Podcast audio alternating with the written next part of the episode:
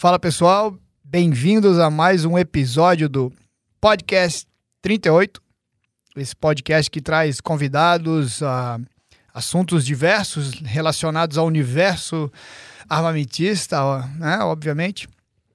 É, e que hoje está de volta aqui com um dos hosts, que não quis dar, fazer a introdução, é meio, meio chucrinho às vezes, Ives. Não é meu trabalho, cara. Fala, galera. Super Iva, Super Iva foi pro Brasil, é, como até, até foi comentado nesse podcast anterior com o Giga, é, que o Ives ia estar tá fora e no retorno a gente gravaria um novo. E aí a gente teve a oportunidade agora da visita do grande Evandro, que é um cliente, amigo, né? Amigo pessoal da gente há muitos anos e cliente muitos anos, muito tempo. Lá do 38, até, pô, me lembro que o Evandro fez uma, um negócio muito legal uma vez, tem mais de 10 anos, mais de 10 anos atrás. Ele ele me, me, me pediu para fazer um curso especial para a família dele toda, para botar a família toda na, né, na linha aí de, de, é, de pensamento técnico correto no universo das armas de fogo. Pô, foi uma experiência bem legal. É, tava todo mundo, levou todo mundo lá, apesar de ele já ter alguns cursos na época, já tirar um tempo, a gente já ser amigo um tempo, mas a família ainda não estava inteirada. E, enfim, ao longo desses anos aí de amizade, muita coisa aconteceu. Inclusive, quero que o Evandro agora fale um pouco dele para vocês, se apresente, fale um pouco, vocês vão entender por que, que ele está aqui hoje também. Fala galera, é, meu nome é Evandro, eu sou aí, sócio do clube Atirador há alguns anos já, bem amigo do Tony. E tendo a oportunidade aqui de visitá-los, ele e o Ives, aqui no Texas. É, fomos até o ranch, estamos em Dallas agora. É, eu sou, minha formação é engenheiro mecânico, sou prático e... O que, que é eu... prático, cara? né? É, o prático é uh, o profissional que auxilia as manobras dos navios na entrada e saída de portos, né? O mundo todo tem, cada porto tem a sua equipe de práticos é, o comandante é, não pode fazer entrada e saída de um porto sem um prático a bordo. Nenhum porto do mundo. É Perfeito. Mundial. Então ele, ele é baseado num porto, né? O prático Exatamente. Tá... É. O prático ele é prático em um porto só apenas. Ele não pode, é, justamente pela, pela característica da profissão, né? Que é conhecer é, profundamente as, as características geográficas é, e hidrográficas do, do, da região, é, ventos, correntezas, pedras, bancos de areias, movimentações dos bancos. É, não dá pro chinês chegar lá e querer estacionar não, a parada. Né? Não, os alinhamentos terminais e tal. Não pode falar é. isso. Pode, né? Pode, pode, pode. Então, é uma profissão bem. Pouca gente conhece, é uma profissão bem. É, acontece muito nos bastidores, dentro dos portos, não, a gente não tem muito contato com o mundo externo, né? Então, é uma profissão também que tem poucos no Brasil, nós somos 500 e alguma coisa, no Brasil inteiro, espalhados Caralho, no Brasil, Brasil inteiro, inteiro né? Cara. São 21 portos no Brasil, 21 zonas de praticagem, né? Então, são é, 500 e poucos profissionais desse tipo no Brasil. Estados Unidos são mais, são uma quantidade de portos bem maior também. É, então, eu tenho tem um grande prazer aí. Né? Isso é, um, é, uma formação, a gente pode falar, né? Claro, Normal deve. aí, né? Deve. É uma formação de carreira, como é que funciona? É um, é um processo seletivo que ele é, por questão de soberania nacional, é a Marinha do Brasil que, que faz a regulamentação, é, porque... É, uma explicação rápida aqui. É, o prático é o primeiro, a primeira pessoa que embarca né, nos navios que vêm do exterior e é o é o profissional, é o único cara que. É a única, única pessoa que conhece profundamente os, os, os limites dos portos, né? Então, é, por questões de soberania nacional, é a Marinha do Brasil que faz, a, faz a, o controle, né, a regulamentação dessa profissão. Justamente que impede que pessoas não. É, que, que tenham intenções não, não boas né, com o país façam esse tipo de trabalho. Então é um processo seletivo que a Marinha do Brasil faz e que é, tem uma, uma, série de pré-requisitos. Então, um processo seletivo extenso, são seis etapas. E, na verdade, o processo seletivo ele não é para prático, né? ele é para praticante de prático, que é o que é o estagiário, digamos assim. Entendi. Ele te, se tu passar em todas as etapas, ele te dá o, o direito de fazer o treinamento, que dura dois anos. Caralho. É, e esse treinamento é no Porto. E após esse treinamento de dois anos, Se é, é, todos os práticos da, da zona de praticagem te aprovarem, você vai para o, a prova, aí sim a prova de prático. Entendi. Então, após esses dois anos, tu tem a prova de prático. Aconteceram reprovações nessa prova, não, não quer dizer que tu passou no concurso, tu vai ser prático, entendeu? Uhum. Então, é, é, é realmente a, a, parte do concurso, né, do, a gente fala processo seletivo, não é um concurso, é um processo seletivo inteiro e mais o estágio é massacrante, assim, tu chega no final e ainda tem que fazer essa, essa prova de prática. E aí, se tu for aprovado, se, se, o, se o praticante de prático for aprovado nessas últimas provas de prático, que são realizadas a bordo do navio, uhum. aí sim isso se torna um prático da zona de praticagem. Cara, o Ives, eu, mais, né, eu chutaria dizer que é talvez as provas de seleção mais. É certamente a mais difícil. Das mais difíceis. Talvez a mais difícil, né? Por causa da. Não só da dificuldade da prova em si, mas da, dos, dos, das etapas, que são inúmeras, né? Então, você já passou por uma seleção muito difícil, ainda tem essa história toda que o Evandro falou, que é o, o estagiário, que pode ser cortado ali. Cara, um negócio fan, fantástico, assim. É, Cara, é graças ao Ivan, graças ao Evandro, graças ao Evandro, eu, eu conheci. O Ivan morreu, cara. o, o Ivan, falecido Ivan, às vezes. Ivan, o Ivan morreu. Às vezes ele. Às vezes cruza. o falecido Ivan. Cara, eu vi ele aqui agora. Sim, sim. Eu vi o falecido Ivan passar aqui agora, cara. Pô, o falecido Ivan ficou lá no shot show. Sim. Foi um momento aí, mas, bom, fica a lembrança. É, mas graças ao Evandro. Rest in peace. Né? Rest né? in peace. Porra. Porra, de peace pra aquele rapaz, ele precisava. Para, para, o Ivan agora tá viajando com a sogra, é, por favor. Eu... É. sim, sim, não deixa, é deixa ele em paz, deixa, deixa ele em paz. que ele tá viajando com a sogra. Porra. Uh, não, é a mesma coisa de morte, né? É tudo igual, ah, né? morte dói muito menos. Como assim, cara? Morte nem dói. Exatamente, pô. Morte nem dói comparado a isso. graças, graças ao Evandro, eu conheci todas as etapas, tá? E eu sou um cara... Pô, a gente é muito amigo, né? A gente sabe disso, né, cara? Que eu eu acredito que é uma característica minha. E às vezes muita gente, pô, já tive assim, pessoas na minha vida, já tive namorada que via eu parado para conversar com, sei lá, um, segurança de uma formatura. E eu tava conversando e passar ali meia hora batendo papo com o cara, bicho, eu me lembro dessa coisa pontual. Essa minha namorada fica indignada. O que, que tá falando com ele? Tipo, puta, cara, com. Sabe, com. Eu me lembro, cara, que eu senti com um sentimento diminutivo da pessoa, sabe? O que que tá falando com esse segurança? Eu, cara, o segurança era um cara que era professor, tá? Inteligente, legal, independente do que, do que ele era, além, né, do fato de ser segurança da, da, da formatura. Mas então eu gosto de ouvir, cara. E aí o Evandro, cara, eu me lembro que no processo seletivo eu namorava a irmã dele, né, Evandro? Cara, esse doente. Infelizmente. o Evandro sempre me amou mais do que ela, cara. Isso aí sempre ficou claro. Eu tentei por várias vezes te alertar, mas tu não me escutava. O amor, o amor era cego mesmo.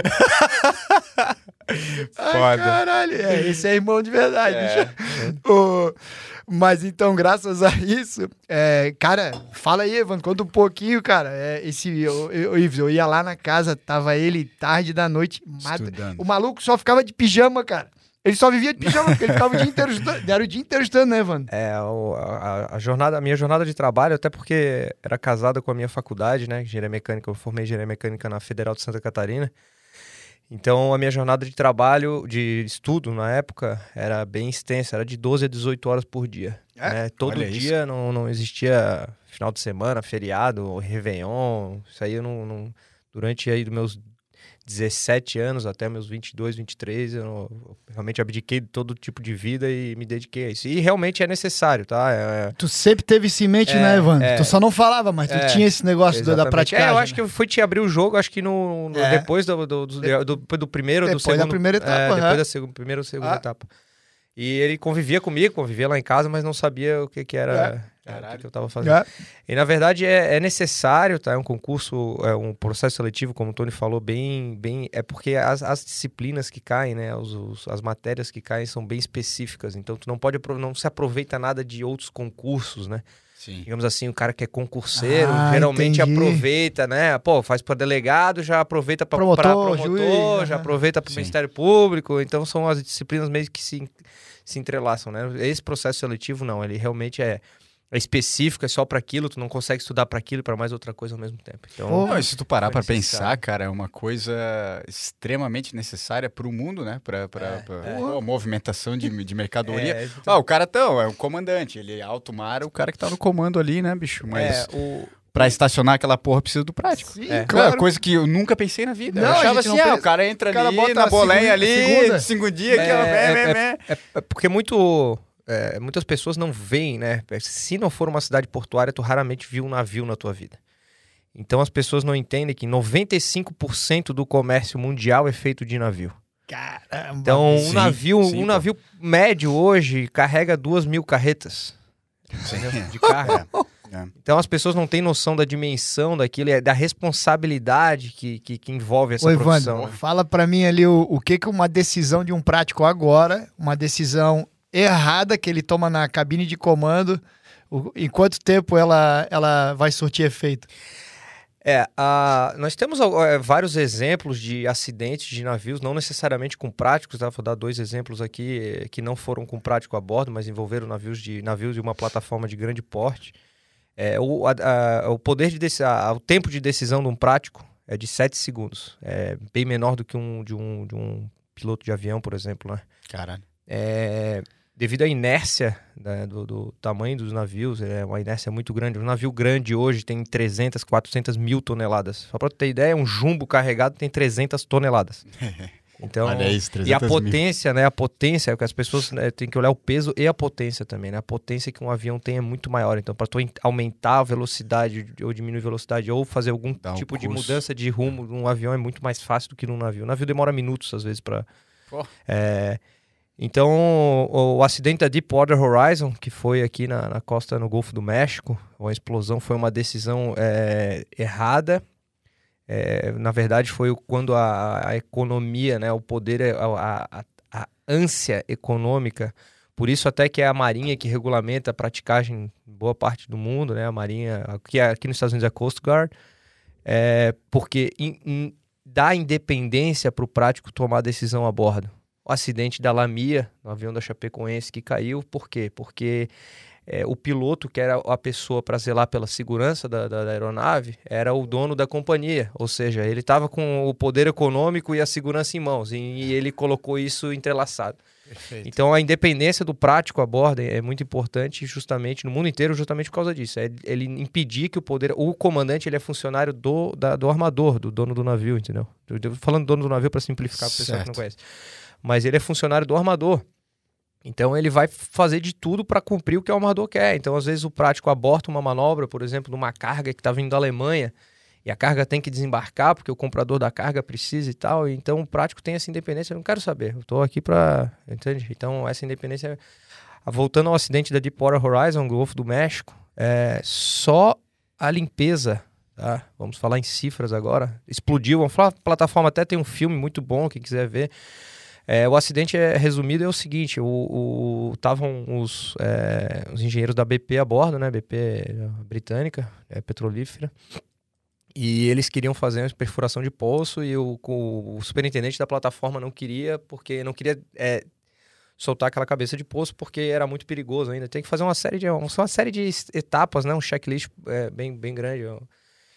Então o poder econômico veio para cima e eles decidiram, é, o, o engenheiro da, da BP decidiu fazer, o do superintendente da plataforma. É, quando deu o acidente, eles ainda tiveram alguns segundos para fechar a cabeça do poço. Uhum. E isso não aconteceu. Só esse acidente foram. Só a limpeza foi 4,5 bilhões de dólares. Tá? Ah, e uma, foi horrível, né? Foi horrível, coisa que foi horrível. Repercutiu matou, no matou mundo. muita é. gente e tal. É.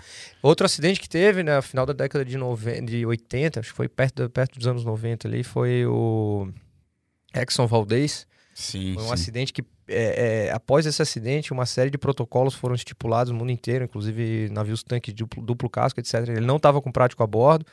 Aliás, era uma. Hum. Olha, essa história é interessante. Era uma área de praticagem obrigatória no Alasca. E por pressões econômicas dos armadores. Como é que é prático em inglês? Pilot. Pilot. É, pilot. Harbor Pilot, né? Harbor Pilot. É.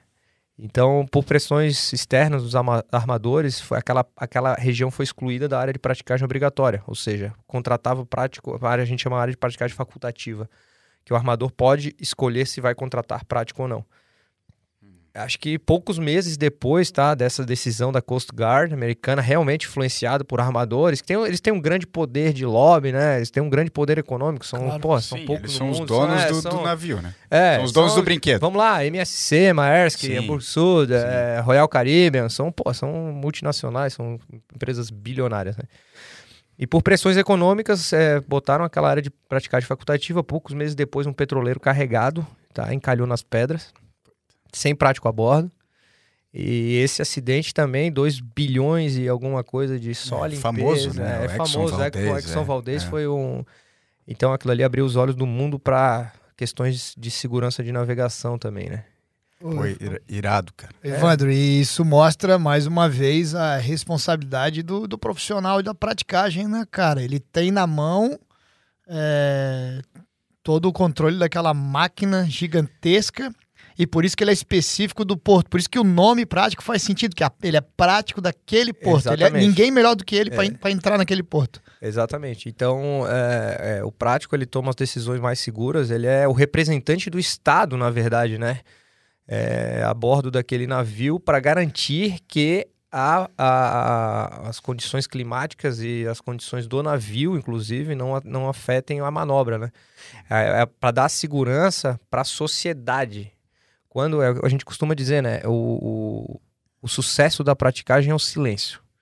Se você acordou, você que mora perto da praia, acordou, é. não viu uma mancha de óleo, é. não viu um noticiário, é. não viu nada, é então que quer dizer certo. que é. Então a gente realmente é, somos, somos profissionais, por isso que pouca gente ou já ouviu falar da gente, é, do, dos práticos, porque Ô, Evandro, nós trabalhamos é, Cara, só de praticar, praticagem, Ives, dá pra gente conversar sem sacanagem é. horas. E eu é sou muito eu, legal. Eu sou muito viciadinho nessas coisas, cara. Coisa é. de transporte, é, coisa de. Não, eu gosto, gosto de sim, modelo de, de, de, de, avião. avião uhum. Não, e de, de, também gosto de, de navio, essas porra aí. Também trabalhava com isso um tempo, né, cara? Fretando o navio e fazendo. Cara, dá pra falar sem sacanagem. Eu já, o que eu já encomendei já incomodei o Evandro. É, é, que eu paro, essa viagem não perguntei quase, mesmo assim perguntei, mas perguntei quase nada. É, a gente tava comentando do, do, do, desse surto de vírus, né? É, ah, navios, sim, navios sim. vindos do, navios do continente fora. asiático, etc. É, eu, eu evitei falar tecnicamente de praticagem, porque eu fico pensando, pô, o cara tá nas férias dele, vive isso o dia inteiro né? E, e, eu fazia um tempão que eu não vi o Evandro, apesar, apesar de a gente se falar sempre. E aí já vou perguntar de praticagem. Mas, cara, antes que a gente vá de fato ao assunto que a gente semi-elegeu, porque a gente nunca elege nada, porque o Ives é um desorganizado. nunca há uma pauta, nunca nada. O título do podcast é dado depois que o Célio vai editar o áudio dele. Tá? Qual é o título? Eu não sei, cara. O que, que a gente falou? Sei lá, né? Conversamos lá, é, faz qualquer coisa, não tem título. Mas enfim, antes que a gente. Mas tem que ter o título, né? Tem, tem que ter tem, um tem clickbait, essa... né? Então, essa aqui é a. Para, essa, a pauta disso aqui a gente sabe, que é a visita do Evandro aqui e tal. É, é, essa aí é. E, e, e, antes disso, Evandro, eu só quero uma coisa, porque eu acho importante envelopar da tua, da tua introdução profissional. Primeiro, né, o moleque de parabéns, né? Porque na idade que ele se tornou prático, tenho certeza que não é uma coisa comum. É raro. Né, o cara era muito novo. É, ainda é novo, esse puto ainda tem cara de velho, mas ainda é novo. É, mas uma coisa, Evandro, as pessoas ignorantes são induzidas a pensar uma verdadeira injustiça e estupidez, que é o prático ganha muito, ganha absurdos. Todo mundo, ninguém conhece o prático, pouca gente conhece, mas do montante que conhece, pensa que o prático é um funcionário público, número um. Né? Então, e, e número dois, sendo um funcionário público, acha um absurdo o quanto ele ganha. Um cara, primeiro, então eu quero que tu explique isso, tá? Já vou pedir para tu explicar. Mas antes de mais nada, engraçado que esses que acham um absurdo né, uh, o salário do prático, que é uma empresa privada, o Evandro já vai explicar para vocês, né? Então seria ridículo. O Evandro já vai explicar. É, as mesmas pessoas se indignam com isso, sequer tentam entender a complexidade, a dificuldade, a responsabilidade e o, a carga, o peso né, de, cansaço, de exaustão que é ser prático no Brasil, em especial, que é tudo precário. Então, o prático ele se vira com 500 mil, coisa que em outros países nem se precisa preocupar, pô. Ele, ele bota uns vídeos de vez em quando, cara, subindo nos navios, cara, com umas porra de umas, umas escadas balançando. E não, é a corda rasgando. Não, né? Cara, é uma aventura subir no navio daquele. Não, e, o, e o, o, acesso aos portos, cara, aos portos brasileiros, sim, que não precisa nem sim. dizer, né? Todo mundo sabe, Brasil tudo é precário, né? É sétimo mundo, algumas coisas é sétimo, né? Oitavo mundo. Mas enfim, Evandro. Então, para envelopar, brother, pra gente ir de fato ao assunto, é, só explicar como é que funciona a questão da remuneração, por que, que o prático tem essa forma de ganhar bem e é a gente que paga, é o, é o, né, é o, é o, é o é funcionário público, é o, é o meu imposto que paga o prático? É, uma confusão que muita gente tem é, na verdade, a regulamentação da praticagem, por questões que eu já expliquei aqui, ela é feita pela Marinha. Perfeito. Entendeu? Por, por motivos óbvios. já explicou. Por, motivo, é, por, por motivos que óbvios. nos Estados Unidos é a Coast Guard. Que para vocês entenderem, é. são cinco forças militares nos Estados Unidos, tá? Então... Seis agora, né? Ah, é? Seis é a, é, a Space, Space, Force, Force é Space agora Force. oficial. É mesmo? É, é. Não sabia disso, cara. Então a gente pode ter guerras uh, interplanetárias? Sim, guerra de, de satélite contra satélite. Sério? Isso sem brincadeira, é. Sem brincadeira, é. satélite Sim. é uma força militar. Sim, Por isso que tinha no, no, no speech do, do, do Trump, aquele, ele tava mostrando o molequinho lá. Sim, o molequinho, Puta, é. Que legal. Não, e ele falou da Space Force também. Falou. Acho que foi. Falou? Foi, é, falou? tava. É. É, então, então a, aqui no, nos Estados Unidos é a Coast Guard, né? Aqui, na verdade, no, no, no, Brasil é a junção aí da Coast Guard com a Navy, é a Marinha do Brasil. É, por questões óbvias, é a Marinha do Brasil que regulamenta, e, mas a profissão da praticagem no Brasil ela é totalmente privada, ela não utiliza dinheiro público para nada, todo o income, ou, ou tudo que entra para praticagem vem dos armadores que a grande maioria deles internacionais, ou seja, entrada de divisas no país, pagamento de impostos, geração de emprego, como uma empresa normal. Então tá né? tudo no frete do armador quando é, exatamente Entendi, quando, o armador contrata é, os serviços portuários lá e tal e vai contratar a praticagem. Perfeito. Ele vai, eu tenho, eu tenho é, a minha empresa, né? Ela tem é, contratos com os armadores, tipo preço das manobras, etc e tal. A gente emite uma fatura e eles pagam pra gente dinheiro vindo de fora, a maioria deles, tá? O armador nacional temos muito poucos, então a maioria vem é, entrada de divisas no país. E é, essa, essa questão, a gente não é funcionário público, a nossa carta é regulamentada pela Marinha, carta de prático, apenas isso. A... É tipo um instrutor credenciado pela PF, Exatamente. a PF regulamenta aquela atividade. Exatamente. Mas ele tá. É. Então as pessoas fazem um pouco de confusão. Entendi. Então, é. a, então a primeira injustiça é essa, né? Que é uma ignorância. E a segunda, por favor, Evandro, é que não há nexo algum em controlar quanto você ganha, depende de quantas manobras você faz, de quanto o teu, o teu, a tua capacidade técnica, mental, exaustão mental e física aguentam, inclusive, né? Exatamente. Vai é, ganhar por produção. Tudo, é, isso Óbvio. tudo é, no, nos contratos, tá? Vou explicar um pouquinho. Nos contratos a gente são preços diferentes por cada manobra dependendo do tamanho do navio e da dificuldade da manobra. Entende? Claro. É que é o, o que a gente está vendendo ali muitas vezes é o conhecimento técnico para o aumento do porte dos navios, inclusive. Entende? Então, claro, uma manobra que é mais complexa, um terminal mais difícil de manobrar, um navio maior, exige muito mais do, do prático. Então, é uma manobra um pouco mais cara. É, toda, todo pagamento de fatura é uma livre negociação, é um contrato que a praticagem tem com o armador então não existe é, isso de, ah, tá caro, tá barato. Se o armador achar caro, ele não vai pagar. É um mercado livre. É um mercado livre, é um livre Meu mercado, Deus. não existe isso. Legal. É a mesma coisa que eu vou lá no, no Clube 38, pô, não. se eu quero comprar essa arma, não, essa arma tá cara, eu não vou comprar. Sim. Entende? E por norma, olha, as pessoas não sabem, tá? Por norma, o prático não pode se negar a atender o navio, mesmo que não tenha contrato, mesmo que não tenha pagamento. Nós já ficamos, por exemplo, na minha, na minha zona de praticagem, dois anos sem receber Petrobras. Naquela época que deu aquela crise na Petrobras, Sim. etc e tal, a gente ficou dois anos sem receber e trabalhando para a Petrobras, ou seja, pagando do bolso para trabalhar, porque eu tenho um custo da minha empresa, na minha em praticagem tem um custo altíssimo. Imagina. Principalmente pela falta de estrutura, infraestrutura dos portos brasileiros. Sim. A gente cobre muito essa, essa falta de infraestrutura falta de batimetria, é, é, os, os, canais de navegação sem balizamento. É, então o custo Brasil ele é elevado justamente por causa disso, cara. Ô, Evandro, qual é aquele, aquela máquina complexa que é de vocês, que a Marinha faz usufruto da, da tecnologia que vocês, é. do bolso, né, da praticagem paga? É, nós temos é, a, a, a, praticagem brasileira é muito considerada em nível internacional. Ela Até é pela dificuldade, é, né, Evandro? Exatamente. A habilidade dos práticos brasileiros é, é muito alta, justamente porque a gente supre com conhecimento, com habilidade e com tecnologia a falta de infraestrutura dos portos brasileiros. Então, por exemplo, a minha praticagem, algumas praticagens no Brasil que mais precisam também têm tá, essa tecnologia. Nós temos sondas é, multifeixe, que são sondas batimétricas que fazem é, cartas náuticas, elas fazem como se fosse um mapeamento do fundo do rio ou do mar, tá? Para quem não entende muito. E isso são equipamentos caríssimos. O operador desses equipamentos é um, um operador também que é um custo alto.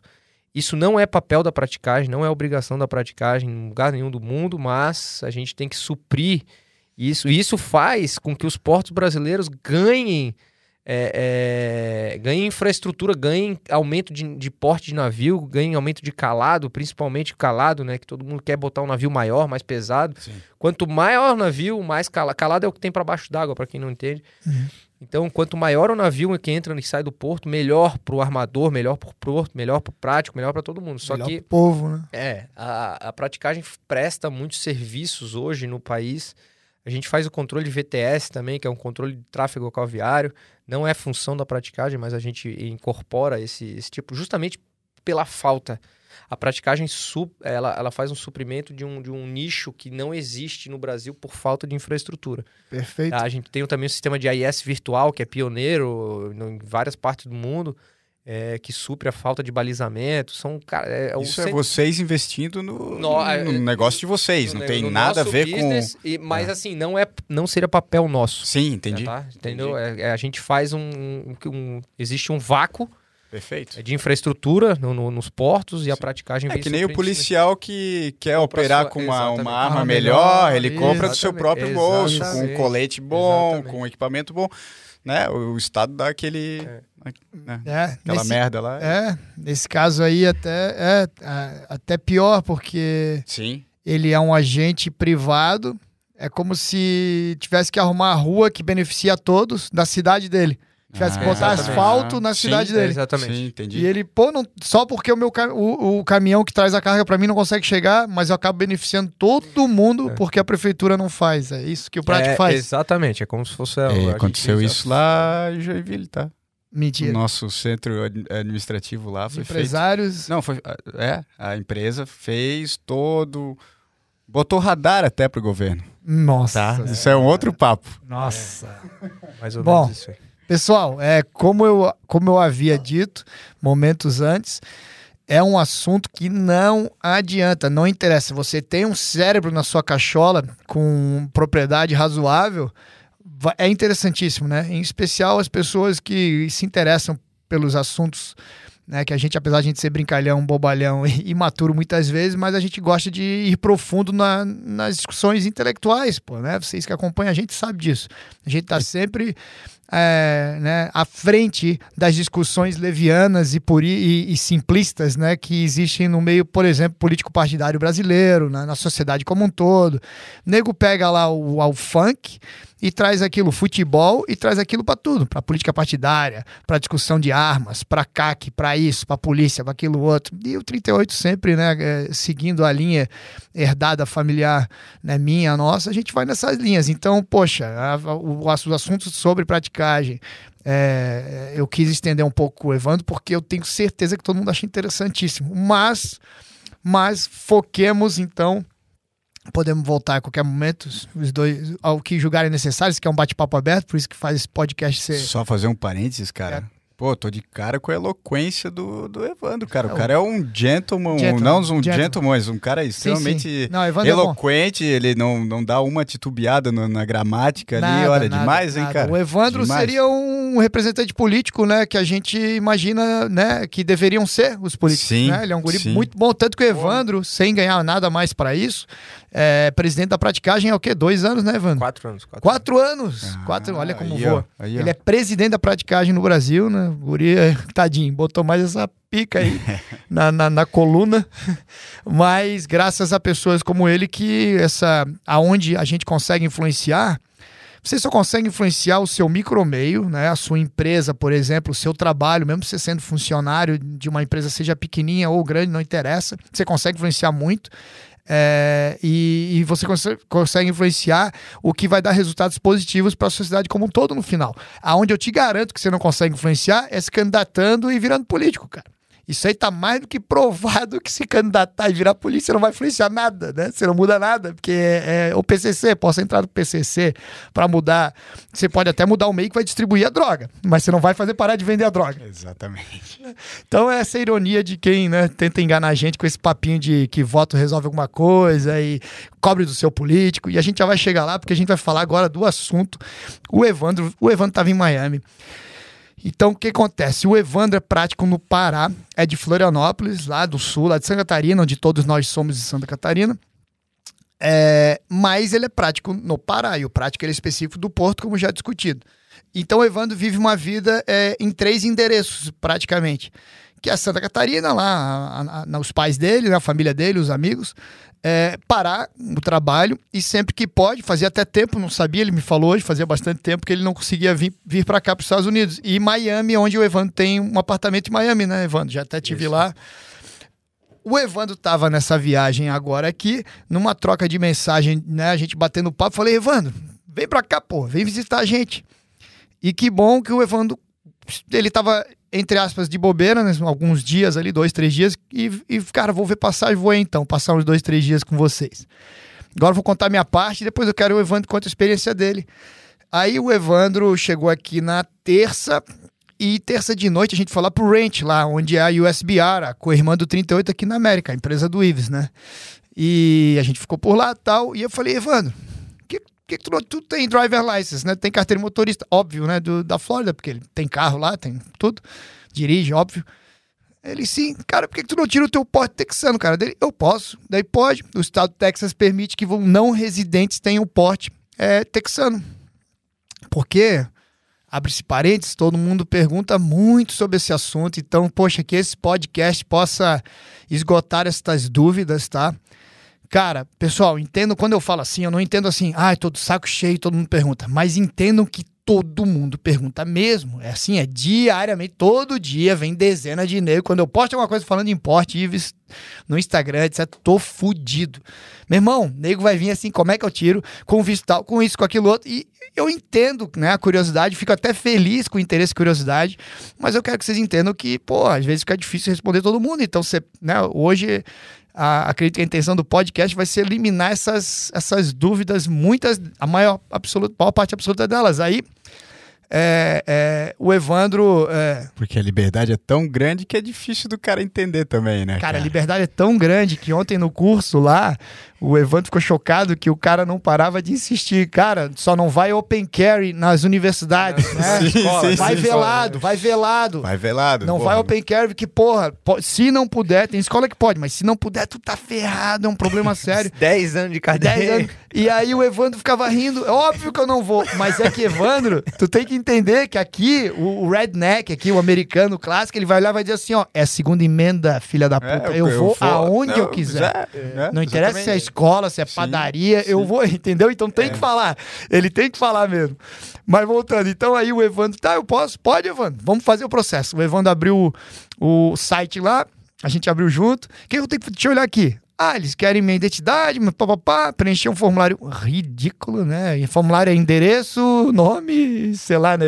Não, só os, os, os, os dados padrão, tá? É endereço, carteira de motorista, é, agora, agora daqui em diante eu vou deixar com vocês. Então, para ficar claro, terça-feira à noite o Evandro entrou online aqui agora a gravação do podcast que ele vai de fato ao ar. É Não é exatamente na gravação, tá, pessoal? Alguns dias depois. Aqui é hoje é sexta-feira de tarde. Quinta hoje é quinta-feira. Quinta ah, hoje é quinta-feira, quinta tá certo. Terça-feira à noite, o Evandro foi online e fez o primeiro formulário. E aí, Evandro? É, a gente fez um formulário, o Tony guiou ali, mas coisa bem simples, demorou cerca de 10 minutos, tá? E no próprio formulário, no final, quando a gente envia os dados, ele faz, ele envia um link e nesse link eu é, pude marcar um horário no DMV, né, que é como se fosse o Detran, digamos assim, do, do, da cidade. Aí ele dá vários locais que pode ser feito e aí eu marquei um horário que foi na quarta-feira, 11h30 tá, da manhã, para tirar as digitais e fazer a foto, confirmar Biometria. Que só para o pessoal entender é feito por uma empresa terceirizada que utiliza o DMV como como local ali de atender as pessoas, como pode atender em qualquer lugar, né? Sim. Mas, é, mas não tem nada a ver com, com o governo, é terceirizado, né? Pare... Chama-se Identigo, né? Identigo. Parênteses, Ives, tu lembra do meu porte, faz uns anos atrás, o meu, eu tava no SWAT School em Oklahoma. Sim. Aí eu, putz, não vou. Tu fez fora do eu estado? Eu fiz Oklahoma, fiz fora sim, do estado. Paguei sim. uma taxinha maior, foi um pouquinho mais caro. Depois a gente fala é. em taxa pra vocês vomitarem. É, paguei uma taxinha maior e fiz fora. Então, até fora do estado do Texas, eu consegui coletar os dados. É, é então eu fui nesse DMV. É, o, o, até a gente foi engraçado essa que a gente chegou um pouco cedo lá. A gente foi fazer Isso. algumas outras coisas, passou na loja de arma e tal, e foi. Então, na quarta-feira, 10 e meia da manhã, meu horário era às 11 e meia, mas eu cheguei lá 10 e meia. Aí eu, pô, falei pro Tony, falei, cara, Tony, deixa eu entrar aqui e vamos ver se eu consigo ser atendido antes, né? Porque, porque eu, tava, porque eu tava estacionando, lembra, Evandro? É, cara, eu ainda vou, eu deixei o Evandro na frente, eu, enquanto eu vou estacionar, ele vai dar uma olhada, mas eu fiquei naquela, né? Vamos ver. É, aí eu entrei lá, daí é, me localizei, tinha um... A sala, até a sala tava bem cheia, mas era pro DMV, não era pro, era pro pessoal de carteira separado. de motorista, céu separado. E aí eu bati na porta, Aí a mulher tava com outra pessoa lá dentro, uma, uma, uma, uma mulher que me atendeu. E aí ela falou assim, ah, já vou, já vou ir. Daí quando o cara saiu, deu uns três minutos, o cara saiu, daí ela olhou para mim e falou assim, ah, e qual é o teu nome? Aí eu falei, Evandro. Dela assim, ah, você é o próximo. Daí eu falei, ah, mas o meu horário é 11 h Ela falou, não tem problema, você é o próximo. Super educada, mulher super simpática, bem solícita e tal. E aí eu, ó, entrei lá, e aí ela olhou assim, isso foi uma coisa que me espantou muito. Ela olhou e falou assim, ah, é pro permit carry, né, pro, pro, pra porte de arma, né? Aí, ela, aí eu falei assim, é assim... Ela sorridente, uma senhora, pô, começou a falar dos filhos, etc. Cara, a normalidade, me espantou a normalidade com que eles tratam a coisa do, do, da arma de fogo, do porte de arma de fogo. Então, foi uma senhora, quatro filhos, tudo adotado. Começou a falar um monte Os brasileiros que estão ouvindo estão sentindo a, a, a, isso, né, cara? o Ives já não entende, porque tá aqui desde 16 anos. É, e o americano nunca entenderia. Mas eu entendo, Evandro, e vocês estão assistindo, ouvindo a gente, entendem. Por que, que impressiona? Porque toda maldita vez você tem que fazer um documento, renovar uma coisa relacionada à arma no Brasil, o sentimento do teu coração dada as tremendas dificuldades e o mal-estar que você é atendido, a má, né, o desgosto que você é atendido nos órgãos via de regra, com raras exceções, é, faz. Você fica, tá fazendo algo errado, né, Evandro? Você fica ruim, você fica, Exatamente, ai, cara, o é. que eu tô fazendo aqui? Então, essa surpresa do Evandro, Ives, pra tu entender, é assim, ó, por que, que ela tá tão querida? Por que, que ela acha tudo tão normal? Sim, sim, é, entendi. É, exatamente. A gente, quando a gente vai no Brasil fazer um, uma autenticação de algum documento, cartório e tal, a gente fala até arma de fogo até baixinho, né, pra ninguém que, pô, é. você tá na sala de espera. Cara, eu me lembro. Meu Deus, arma de fogo. Primeira vez que eu fui numa loja de arma aqui pra comprar uma arma pra mim, eu tava morrendo de medo, cara. Olha só. Morrendo de medo. Olha eu entrei só. assim oh, queria comprar uma, uma arma. O cara, pô, que massa, cara, o que tu quer? Tal, pô, tem isso é. aqui. Daí eu, pô, posso pegar? Claro, pega, tá ligado? Então. É. É realmente um. Ontem na história do, do, do curso, vou, vou, cortar rápido aqui, mas só para não esquecer dessa, ele contando de que uma aluna que aqui no Texas, cada estado é diferente, pode ser diferente. Aqui no Texas, se o cara te para, um policial te para que você fez uma cagada de trânsito, eles recomendam que você entregue a carteira e o porte junto, tá? Porque o policial já sabe que você tem. Se o carro tiver no teu nome, ele sabe. E aí uma senhora aluna entregou e o, e o policial... Aliás, ela não entregou, ela esqueceu. Aí o policial, vem cá, você não tem um LTC, uma licença para carregar arma? Aí ela, sim, ela. E você tá carregando a arma dela? Não, dele. Por que que não? Por que não? Você tem que andar armada, você claro, tirou o bote. É, claro. O, né, o polícia ficou bravo que ela tinha licença, você tem que ajudar a gente, você tem que estar tá armado, você tem que se proteger. Irado, hein, cara. Mas continua, Evandro. É, então, ah, tá, daí os... desculpa, Evandro. É, se tu terminar essa parte aí, eu só quero dizer que enquanto isso eu tô lá fora e tudo isso que ele tá falando, gente, eu não sei exatamente, para não cometer, não dizer que estou mentindo, eu não sei exatamente, mas pelo menos a sensação, para mim, sensação, e foi, cara, 10 minutos. Quando eu vejo o Evandro sair, eu tinha certeza absoluta, achando a coisa mais normal do mundo, porque a gente chegou uma hora antes do horário, que ele ia sair dizendo: Tony, eu, ah, já tá marcado, a gente volta daqui a, sei lá, meia hora, que é o meu horário. E ele voltou entrando no carro, não, deu, acabou tudo. Então, até para mim, que tô acostumado com algumas burocracias nos Estados Unidos, né? Tô vida inteira vindo para cá. É, até para mim foi chocante isso. Vou te falar, quando ele entrou no carro tudo pronto, eu assim, ó, cara, lá não, tomar no foi, cu, irmão. Foi em, torno, né, cara? É, foi em torno de um, uns 15 minutos. É, o que, que foi feito lá dentro, só para o pessoal entender, tá? Então, vou ficar de curiosidade. É, fui tirado minhas impressões digitais, colhido minha assinatura e confirmado meus dados, tá? Ela, ela, eu assino lá dizendo que os meus dados estão corretos e tirado uma foto minha só isso, nada mais, não teve pergunta, porra, maior naturalidade, então, como se isso fosse realmente, e é aqui nos Estados Unidos, um direito meu. Eu não tenho que justificar como é no Brasil, eu não tenho que falar nada para ela. Ela simplesmente fez ali minhas digitais, Sim. então é, é, um, é um direito do cidadão. É, então, é, passado essa parte, isso foi na quarta-feira, 10 e meia da manhã, então a gente cumpriu esse, essa etapa, que é um dos requisitos. E às quatro horas da tarde, é, nós entramos no curso. É obrigatório também, é um curso de LTC, né? De, de, de Conceal Carry, onde é, eu fiz um teste de 50 tiros. É um teste simples, assim, para quem atira, não tem nada demais. São, acho que 10 ou 15 tiros a 3, 3 yards, acho. Enfim, é, são 50 tiros em linha reta, não tem cor, é um alvo humanoide simples, são, é, é 15 yards, 10 yards, acho que é 15. Acho que é 5, 10, 5, 15. 10 e 15, é uma coisa é isso, assim, é. jada, pra quem não sabe, vai Quase dar metro, 12 né? metros, é, é 12 metros mais ou menos. Então, foram 50 tiros, a gente fez no começo do curso já, porque estava muito frio, estava nevando, então a gente preferiu fazer antes do antes do de anoitecer. E depois foi feita uma aula né, de quatro horas mais ou menos, onde se passou toda a legislação, tudo que é permitido e que não é permitido. É... Vários assuntos foram tocados. Cara, e é uma, é uma, é uma, muito interessante, tá? Isso, tá? É né? muito interessante. Não é aquela aula que, puta, pé no saco, tá? Não, muito interessante para tu saber quais são os signs, né? É obrigatório aqui, se um estabelecimento não permite o acesso de, de, de, de arma de fogo, tanto open carry como concealed carry, é, tem que ter um letreiro, tem que ter um sign, um sinal, um, uma placa né, na, na, parte fora, próximo da porta ou na porta. É, tanto pro Open Carry é uma carta e pro, pro Concealed Carry é outra, outro sign, né? Outro, é porque, na verdade, uma, uma instituição privada, né, cara, você possui um restaurante, etc., aquilo é teu. Então você tem o direito de dizer, cara, que eu não quero, o cara armado é, é dele, né? É uma empresa privada. Mas se isso ocorrer aqui no estado do Texas, você é obrigado a colocar duas placas gigantes, bem feinhas, com a letra de duas. Quantas polegadas? Uma polegada, uma polegada mínimo. Mínimo, mínimo uma de uma polegada o tamanho, o tamanho da, da, letra. letra. Então são placas bem grandes com texto gigante, é, dizendo que você é, é, não, que não pode ter lá de acordo com a lei 3006 e 3007, que são a lei do porte velado e do, coisa, do, do porte aberto, ostensivo, open carry. É, né? Então você tem que deixar claro. E aí, né, Ives, o que acontece aqui nos Estados Unidos, no Texas, colocou essa placa no teu restaurante, etc. Ninguém vai ninguém vai. né? O cara vai é, dizer, eu não vou cultura, nesse restaurante. É. Eles têm essa cultura de, é, ah, você não me aceita com a minha arma, então eu vou no teu concorrente que me aceita com a minha arma.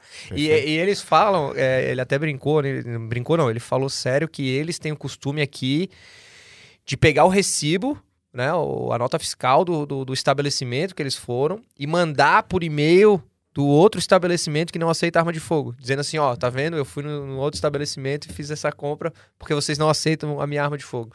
Eles têm essa cultura de mandar por e-mail a, a, nota fiscal do concorrente que aceitou eles com arma de fogo. Né? Caralho, muito bom, é. cara, muito bom. Então a gente fez essa aula, eu fiz essa aula de quatro horas, tá? Teórica sobre a legislação, sobre como armazenar arma de fogo. Cara, basicamente, no, acho que 90% da aula foi sobre legislação sobre o que, que pode ser feito portando arma de fogo, não, onde pode ir, onde não pode ir. Tem alguns locais que é, é proibido o porte ostensivo, é, por exemplo, escolas, igrejas, etc. Uma, não vamos entrar nesse detalhe que é um pouco extenso, mas uma coisa muito interessante, nada demais. E... Mas também não é tão fácil, né? Existem, assim, a, a legislação em si tem bastante responsabilidades para quem... Bastante, né? bastante. Cara, é, é bem, é bem direto, tá? É, é, por exemplo, é zero álcool.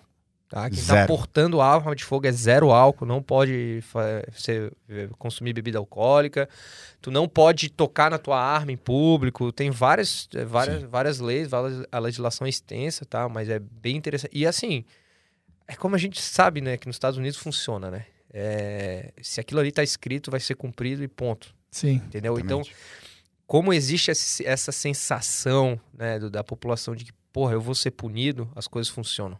Não é que Sim. nem no Brasil, né? Sim. Brasil É... E ao mesmo tempo, né, o pessoal ouviu aí o pod, podcast com o Deco, né, o anterior, e ao mesmo tempo a eterna coisa que já teve no Brasil, a eterna questão do bom senso, né? Então, você faz pelo certo, né, sabendo é, que vale a pena seguir o certo. Então, né, no podcast com o Deco lá, rapidamente, né, sei lá, 10 pessoas abordadas que eu estava com ele naquela, naquela noite de trabalho. Ele não multou ninguém, ele chegou a não prender uma mulher que tinha mandado de prisão, se era uma questão besta, ele achou, não vou prender, não vou atrapalhar a vida dela. Então, o bom senso e aquelas pessoas que são paradas, né, elas começam a admirar a polícia e começam a pensar: cara, vale a pena andar na linha, vale a pena ser certo, vale a pena eu arrumar o farol do meu carro, vale a pena eu trocar meu pneu careca. O cara não guinchou o meu carro e acabou com o meu fim de semana, é, ou com o meu trabalho, que depende do meu carro para trabalhar, e por aí vai. Então, como o Evandro falou, né, é um país que tem as coisas, é, a dureza da lei, é, mas que vale a pena, né? É, até um, um, exemplo que ele deu que é, onde tem os sinais que você não pode entrar portando arma de fogo, e ele falou que sempre que alguém é, dá um miss nesses sinais e acaba entrando, pô, sei lá, tô falando celular, não vi a placa, entrei. Geralmente, educadamente, o gerente do restaurante ou do estabelecimento vem pedir educadamente que se alguém vê que você tá portando arma de fogo, você, cara, olha só, aqui não pode e tal, e a pessoa se retira não tem, é, digamos assim, porra, meu Deus do céu, o cara é um vagabundo, bandido, um criminoso. Isso, isso aí, porra, é, é o bom senso que o Antônio falou. É, e vem do, do, do respeito do, do, do, cara que tá portando a arma também entender que o cara tem a liberdade. Ele não quer, é né? um estabelecimento, né? Só não volta lá. Se ele tá incomodado, Exatamente. né? Não volta lá e pronto. Vai para outro lugar que é o, o lugar da esquina te aceita. É. Então, para finalizar esse extenso processo de arma de fogo, até me recordando aí da CR do Brasil e tal. Hum. Para terminar esse extenso processo, nós vamos lá, vamos. é, é, foi enviar. Recebi um, um, certificado no final do curso, assinado pelo instrutor, que é um instrutor credenciado pelo Texas. E foi colocado, aí eu fiz a juntada de documentos, desses documentos, né? São cinco arquivos, tá? De PDF. My Driver License, meu... É, os dois LTC Forms, que é um que eu preencho, outro que é o instrutor que preenche. É, minha ID. É, e, fiz essa... E cheguei do, do, do curso, fiz essa juntada e mandei. Demorou cinco minutos para só anexar os arquivos, né? Do próprio site né, do governo texano, já anexei os cinco arquivos e enviei. Então aí concluiu todo o processo de requisição de porte de arma de fogo aqui no Texas, tá? Foram demais, né, cara? Foram, é, realmente demais. Foi... Só para o pessoal entender de novo, o Evandro não é um residente do estado do Texas. Ele é um residente do estado da Flórida. Ele pode sim fazer pelos meios do, né, lá na Flórida, pegar o, o porte lá, mas o Texas, ele entende que eu, quando eu peguei o meu, eu morava na Califórnia. A Califórnia, no condado onde eu morava, de Los Angeles, esquece. Você não pega uhum. porte de arma, a não ser que você seja um ator de Hollywood ou que você seja um policial.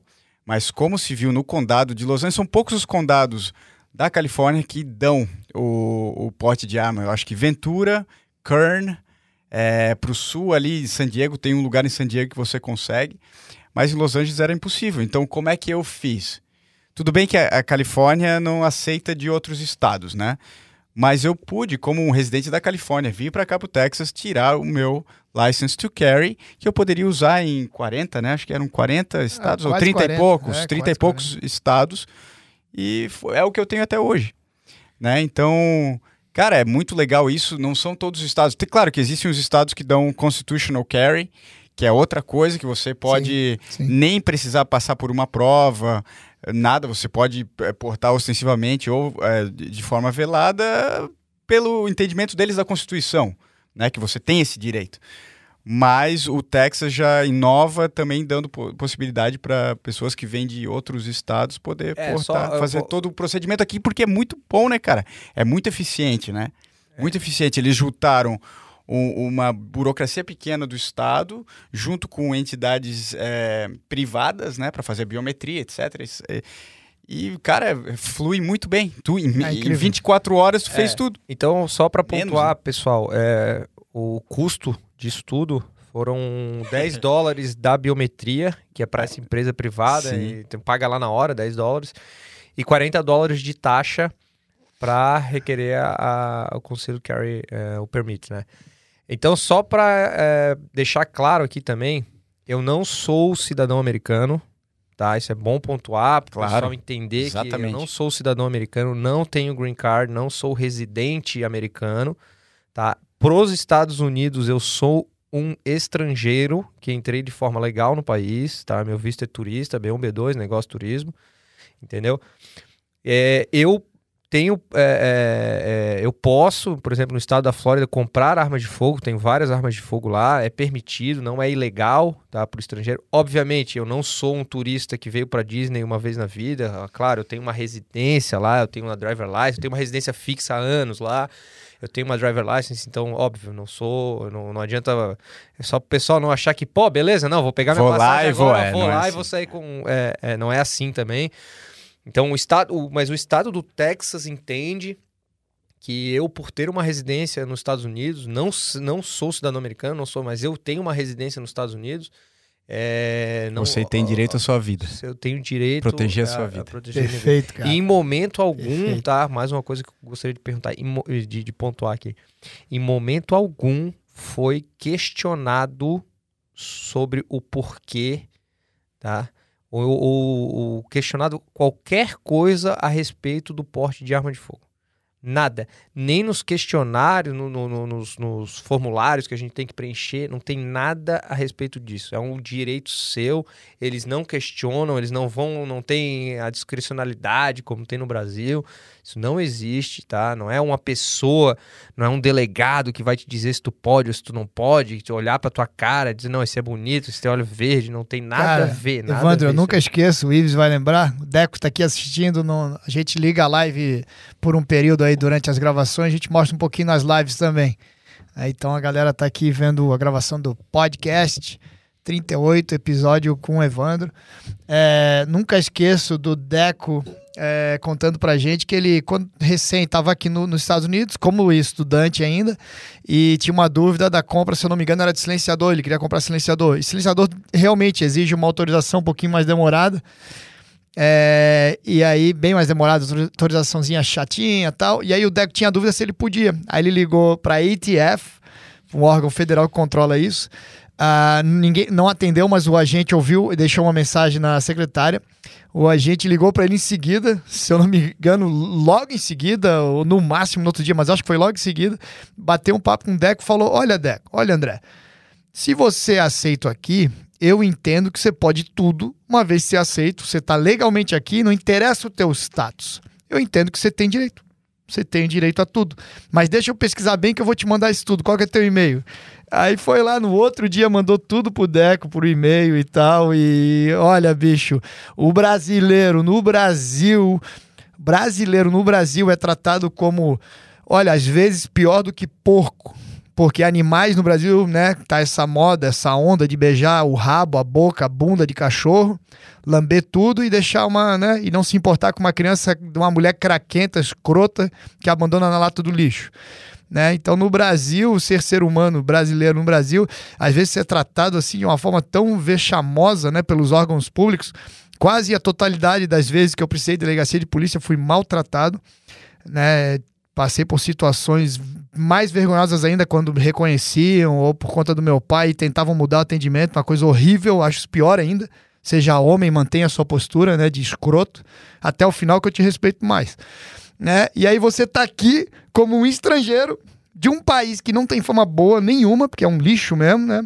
É, como órgãos públicos, né, e como políticos e órgãos públicos, tudo que é público no Brasil, né, tudo que é instituição pública no Brasil não tem respeito nenhum, é, não é nenhum tipo de referência para nada no planeta Terra, nada, absolutamente nada. Porra, bicho, foda, brother. E aí você tá aqui, cara, e um agente da ETF, que equivale-se ao policial federal no Brasil, aquele que te trata via de regra, horrivelmente lá nos sinarmes da vida, né? Te expulsa dos sinarmes, te esculhamba. Eu já vi senhor de idade chorar para mim, tá? lá no 38, chorar da forma que foi destratada pelo sinarme. Né, da, na, na, na, ocasião em que ele precisava simplesmente renovar o registro de uma arma que já tinha há 40 anos. Ah, só sabe a gente, político não sabe nada, cara. Os políticos não sabem nada, nunca viveram isso. Tem segurança armado, tem 500 assessores, não sabe nada. Você pega o político mais bem intencionado do Brasil, pega o cara realmente bem intencionado, do bem honesto, mas ele não sabe. Ele não sabe que ele não vive isso, ele não sabe, ele vive uma, uma bolha, ele vive numa mentira. É, só, só ver o que, que, passou aí ontem na CCJ, né? É, o político ele vive o quê? Com um salário altíssimo para não fazer absolutamente nada via de regra. Tanto que quando eles trabalham um pouquinho, eles acham trabalho pra caralho. Quer ficar naquelas votações mentirosas, eles acham trabalho absurdos. Absurdos. Uma, uma, duas madrugadas no ano. Fiquei é, até duas da manhã isso, pra apertar bota, um botão. Isso, botam no Instagram, botam tudo. Olha o horário que eu tô aqui. Sim. É, com 30 assessores que não faz absolutamente nada, isso é regra absoluta. São raríssimos, raríssimos trabalhos em Brasília, né? É, cara, é um nojo tão absoluto. Então, esse cara nojento que ele. Tô falando honesto, tá? Nem vamos perder tempo corrupto. Corrupto, Deus o livre, né? Esse cara nojento que vai lá e faz a, o projeto de lei, a lei que aprovaram ontem, né? Sobre a, né, a identificação do. A identificação Cara, é tanto nojo, cara, que eu, que eu chego a perder a linha, cara. A identificação do projeto foi hoje, né? A de ontem era o quê mesmo? Aquela bosta, Ah, o toxicológico. Ah, o toxicológico, exigindo toxicológico. O que, que vai acontecer Exigindo agora? toxicológico pra cara, compra cara, de é, arma. É, de, deixa, tá? eu, deixa eu até... Então, só, só desculpa, Evandro, só finalizando. Então, esse delusional, esse insano desse político, tô falando honesto, repito, quando você vem com uma proposta que não chega nem aos pés dos Estados Unidos, como foi o decreto que nós escrevemos, totalmente dentro da lei, né? O nosso advogado, maior especialista do Brasil temática, Vitor Vitor Lonardelli escreveu, chega na, na para eles, eles começam a achar um absurdo. Não, não, isso aqui tá demais, isso aqui tá demais. Mas eles não Vamos acham. Vamos com calma. Vamos com calma. Tem que ser político, tem que ser político, né? Mas, mas o mesmo, o mesmo figura que acha um absurdo não acha um absurdo proteger um monopólio criminoso que sequer, né, sequer beneficia ninguém, não beneficia nada, nada. Você tem uma indústria de munição no país inteiro, enquanto você tem 5, 10 mil, sei lá, espalhado no mundo, só nos Estados Unidos são mais de 5 mil. Né? Você tem uma, praticamente uma indústria de armas. Né? É uma coisa tão insana. Aí isso ele não acha absurdo. Né? Quando há uma sequer uma leve liberação, as pessoas têm que entender que a liberação que há ela é específica e direcionada pelo lobby do monopólio. Então, quando eles querem desafogar um lote de armas que eles não conseguiram vender por inúmeros motivos, aí tem uma liberação de calibre 9mm, tem uma liberação de tipo de arma, agora pode comprar R, por aí vai. Então, esse mesmo cara que acha um absurdo, ele nunca pisou nos Estados Unidos, a maioria absoluta deles, e conviveu sequer 24 horas com a realidade das armas de fogo pelos órgãos públicos, como que eles tratam nos Estados Unidos. Porque se ele tivesse feito um ride-along, que é um passeio dentro de uma viatura que ele pode fazer nos Estados Unidos, se ele tivesse passado algumas horas fazendo fazendo o processo de porte do Texas que o Evandro fez, ele jamais seria tão imbecil. E eu tô falando honesto, né, cara? Não vamos nem entrar no mérito do bandido, né? Aí fica aquela história, né, Ives? Será que é, é só honestidade que a gente precisa, né? Será que a honestidade salva alguma coisa, tira o Brasil de algum buraco? Ou será que a ingenuidade ela é tão nociva quanto, ou talvez até mais, né? A ingenuidade. A... É, o, o brasileiro, né, historicamente, vive de migalhas, né? É, sempre que aperta alguma coisa para o governo, o governo libera uma migalha. Então, é, até a questão nossa dos atiradores né, no Brasil, o Exército, a quantidade de papel que as Forças Armadas, não estou falando só do Exército, estou falando de todas as três forças, a quantidade de papel que, que as Forças Armadas estão exigindo é, em todas as pontas é justamente para suprir tá, essa quantidade de, de, de militares dentro de, de, instituições administrativas. Ah, nunca na história das Forças Armadas se exigiu tanto papel, nunca se imprimiu tanto, nunca se teve tanta exigência de ah, papel para isso, papel para aquilo, onde na verdade o mundo está andando no, no, sentido contrário, né? Eu aqui imprimi um total de zero, zero. Incrível. É, é, minto, um papel. Eu tive que imprimir um papel porque eu tive que assinar o papel. Só por causa disso. Que podia ter feito digitalmente também, como eu faço ali. Tu não tava com o PDF ali, né? É, eu tava eu sem. Faço... Não, é que eu tava sem meu computador. computador eu tava eu... sem computador, é, tá? Se não, tava... faria é, no PDF é. digital, que é como eu faço. É. Poderia ter feito, eu, não, eu realmente eu tava, tô sem meu computador aqui no Texas, e então eu tava só com o iPad e tive que fazer isso. Então, na verdade, é, é a quantidade de, de, de, papéis que, se, que é exigido, é, CR e tal. Cara, é, é, beira o absurdo. Isso aí beira o absurdo. Isso aí não é uma, uma coisa insana. É, tu tem que, que. Primeiro, é uma coisa insana, tu tem que autenticar qualquer coisa, né? Que tu uhum. pode levar o original, né? Uhum. Pode chegar lá no, no, no batalhão, lá no, no SFPC e. É, com o original, mas mesmo assim tem que ter a cópia ah, hoje, quatro, hoje quatro dia... vias de não sei é, quanto. E, hoje, porra... hoje o meu dia começou com o nosso advogado Vitor Lonardelli informando lá, lá no 38, né? Informando que a região militar tá toda empacada, que o e-mail do tenente lá tá com 800 e-mails atolados na caixa dele, porque ele tava de férias e agora eles estão numa missão. O legal é que os militares brasileiros, eles falam missão, estamos em uma missão. Vocês já ouviram isso? Quem tá assistindo, ouvindo a gente? O militar brasileiro, ele fala assim, ó, não, a gente tá em missão. O cara que não é militar pensa, cara, que legal, né, cara? Deve estar tá pilotando um tanque de guerra, deve estar tá no Panamá, deve estar tá no Afeganistão, deve estar na Venezuela, eh, reservando, né, resguardando as nossas fronteiras. Não, a missão dele é, sei lá, cara, levar a mulher do general no cabeleireiro, não sei o que que é, cara. Fiscalizar alguma coisa e perturbar o universo civil, né? Perturbar a vida do civil. Que, olha, diga-se passagem, a maioria dos militares, pessoas boas, nem queriam isso, tá? Eles querem, queriam só ser militar, mas é, como o meu pai sempre falou, o Estado, governos amam militares que são obedientes. Então o governo gosta que o militar fiscalize, porque ele é obediente, ele vai seguir os protocolos de governo e muitas vezes não o que está na lei, né? Então essa burocracia imbecil fez com que está tudo atrasado lá na nossa região, em específico ali de Florianópolis e tal, uma insanidade como no Brasil inteiro. Toda hora eu recebo denúncias do Brasil inteiro, né? Tanto do Exército quanto dos Sinarmes da Polícia Federal da Vida. É, e é extremamente revoltante, porque tudo que se fala aqui não exige dinheiro, pelo contrário, no Brasil se gasta muito mais, se cobra muito mais. É um absurdo as taxas que se paga para registrar uma simples arma de fogo, até para comprar é, de porte da Polícia Federal chega à beira do absurdo, né? É Mil e poucos reais. É insano, mil e quinhentos, eu acho, é, sei lá. É, é... Cara, eu nunca ouvi sobre esse unicórnio aí. Esse é... Sério, esse aí eu nunca ouvi, cara. É um Porra, unicórnio mesmo. Você, um unicórnio. tanto que eu já falei no passado, vou repetir, né? Eu nunca quis renovar. Eu fiz o meu na Polícia Federal por causa do meu pai, cara. Meu pai me perturbava muito. Ah, porque eu batia, dava muita porrada de todo mundo, né, cara? No bom sentido, dava porrada porque merece, né? Nesses políticos sem vergonhas. Vejam bem, quando eu chamo político, não é o cara eleito necessariamente, né? Ele não é nem candidato a nada. É quando ele é chefe de um setor de arma e ele tá ali com cargo de indicação política. Que a, quando eu era muito pequenininho, meu pai dizia: quando política partidária entrou na polícia, acabou segurança pública no Brasil. E meu pai viu essa transição, ele viu isso acontecer. Né? Então, quando eu, quando eu falo político, eu não tô. Às vezes, o menos nocivo é o eleito, que aquilo ali é um palhaço. Bota o nariz de palhaço dele e bota ele para rebolar lá em Brasília, ou lá no. Como é que é o nome? Eu nem sei. Assembleia lá em Santa Catarina, aquele bando de palhaço ali, bota eles com o nariz de palhaço. É, acham que né, realmente estão dando um rombo desgraçado no nosso bolso, no bolso do, do, contribuinte, do povo, da população. Mas esse cara aí, bicho, esse cara aí, cara, se eu disser para vocês, cara, é chocante. Às vezes não é nem ele que importa, cara né? É aquele da indicação política, é aquele do, né, do, do, do, do, da chefia de um, de um setor, é aquele que empata um documento, é aquele que vive por uma máfia, e como o comunismo foi no passado e ainda é, né, o, o neocomunismo, como fala o professor Olavo, o socialismo aí nesses, nessas grandes nações socialistas, como a gente conhece, o que, que ele faz? Ele faz com que você seja um, o cara mais corrupto, mais nojento, mais nocivo para a sociedade dentro da legalidade.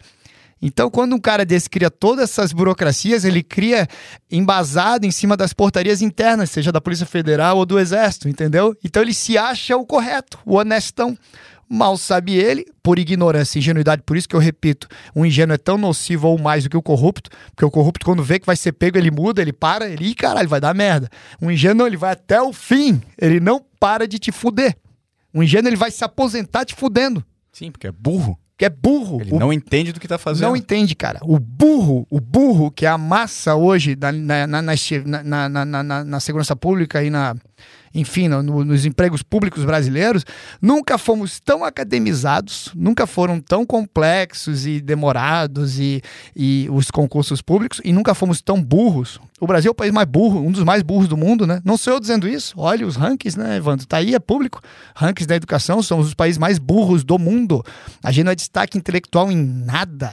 Ah, então não, não tô falando isso de, de boca para fora, eu tô falando de dados técnicos, né? O PT tentou enganar muitos anos esses dados através de né, subterfúgios, né? Pátria manobras. Educadora.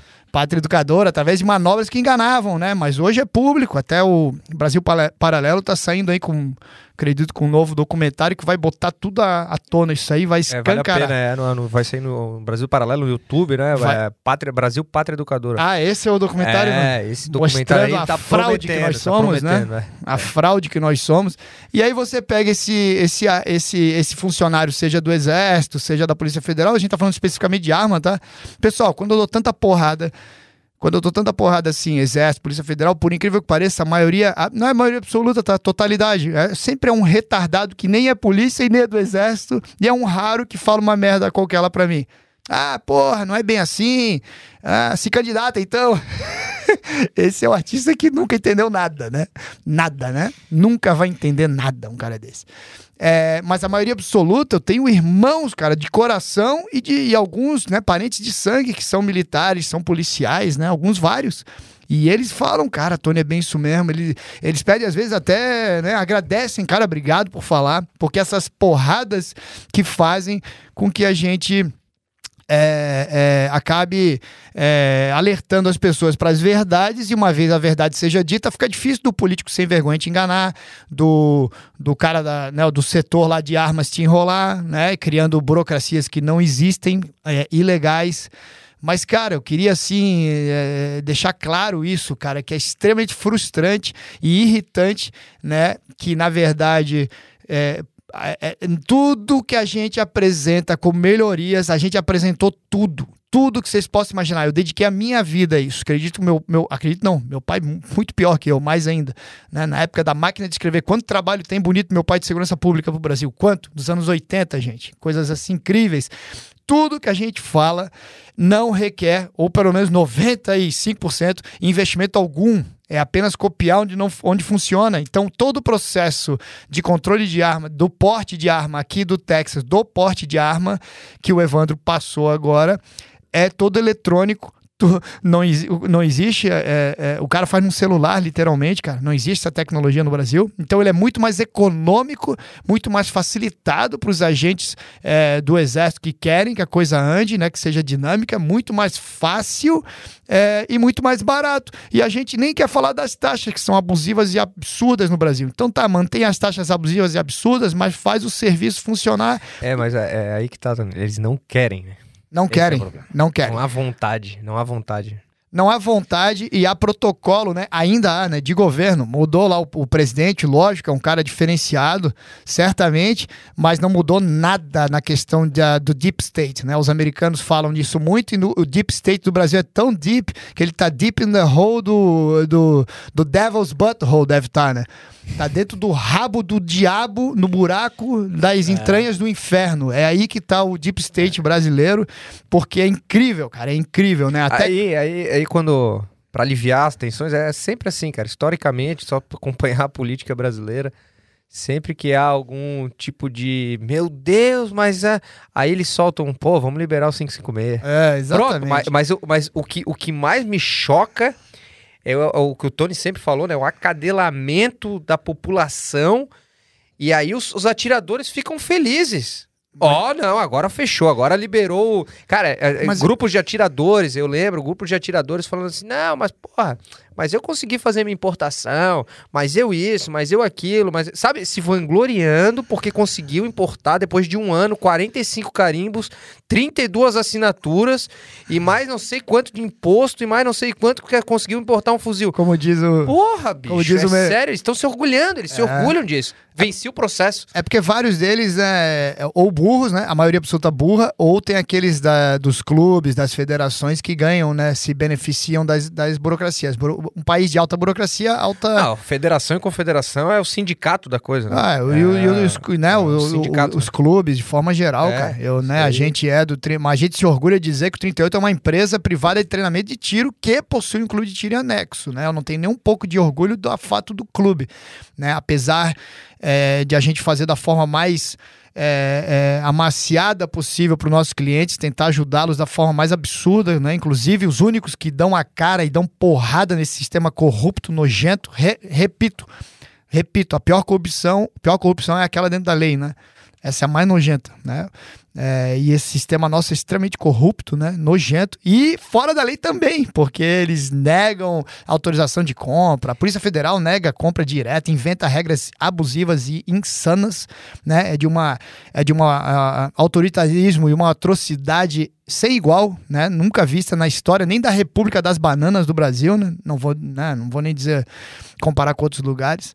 É, e, e, cara, acaba que fica isso, cara. Fica por assim, ô Evandro, porque da mesma forma que né, Mohamed Farhar Aidid, aquele ditador somali, né, que muita gente ouve falar, ou conhece quem gosta de armas, porque tem aquele episódio famoso do Black Hawk, do, dos helicópteros, né, em 93, que tem o filme Black Hawk Down aquele ditador ele era conhecido por controlar os somalis pela fome. Então ele atacava. Com... Por que, que os americanos tiveram que intervir? Porque ele atacava comboios da ONU que levavam alimentos.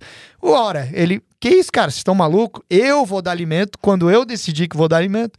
Não é vocês que vão trazer comidinha aqui pro, pra galera. Tá maluco, rapaz? Então eu decido quando eu dou alimento. A mesma coisa o governo brasileiro, né? Ele faz isso, ele controla a gente é, pela fome de tudo, de direitos. O brasileiro é um, é um starving, é um faminto é, é, de direitos. O brasileiro não conhece a liberdade. Como diz meu irmão Rafael, falta a maioria dessas pessoas assistir um filme, né? Ver um filme, o Patriota lá do é, como é que é o nome do. Mel Gibson. O filme Patriota lá, porque, brincadeiras à parte, é um filme que relata aquela questão muito patriótica né, dos americanos, que está no sangue deles.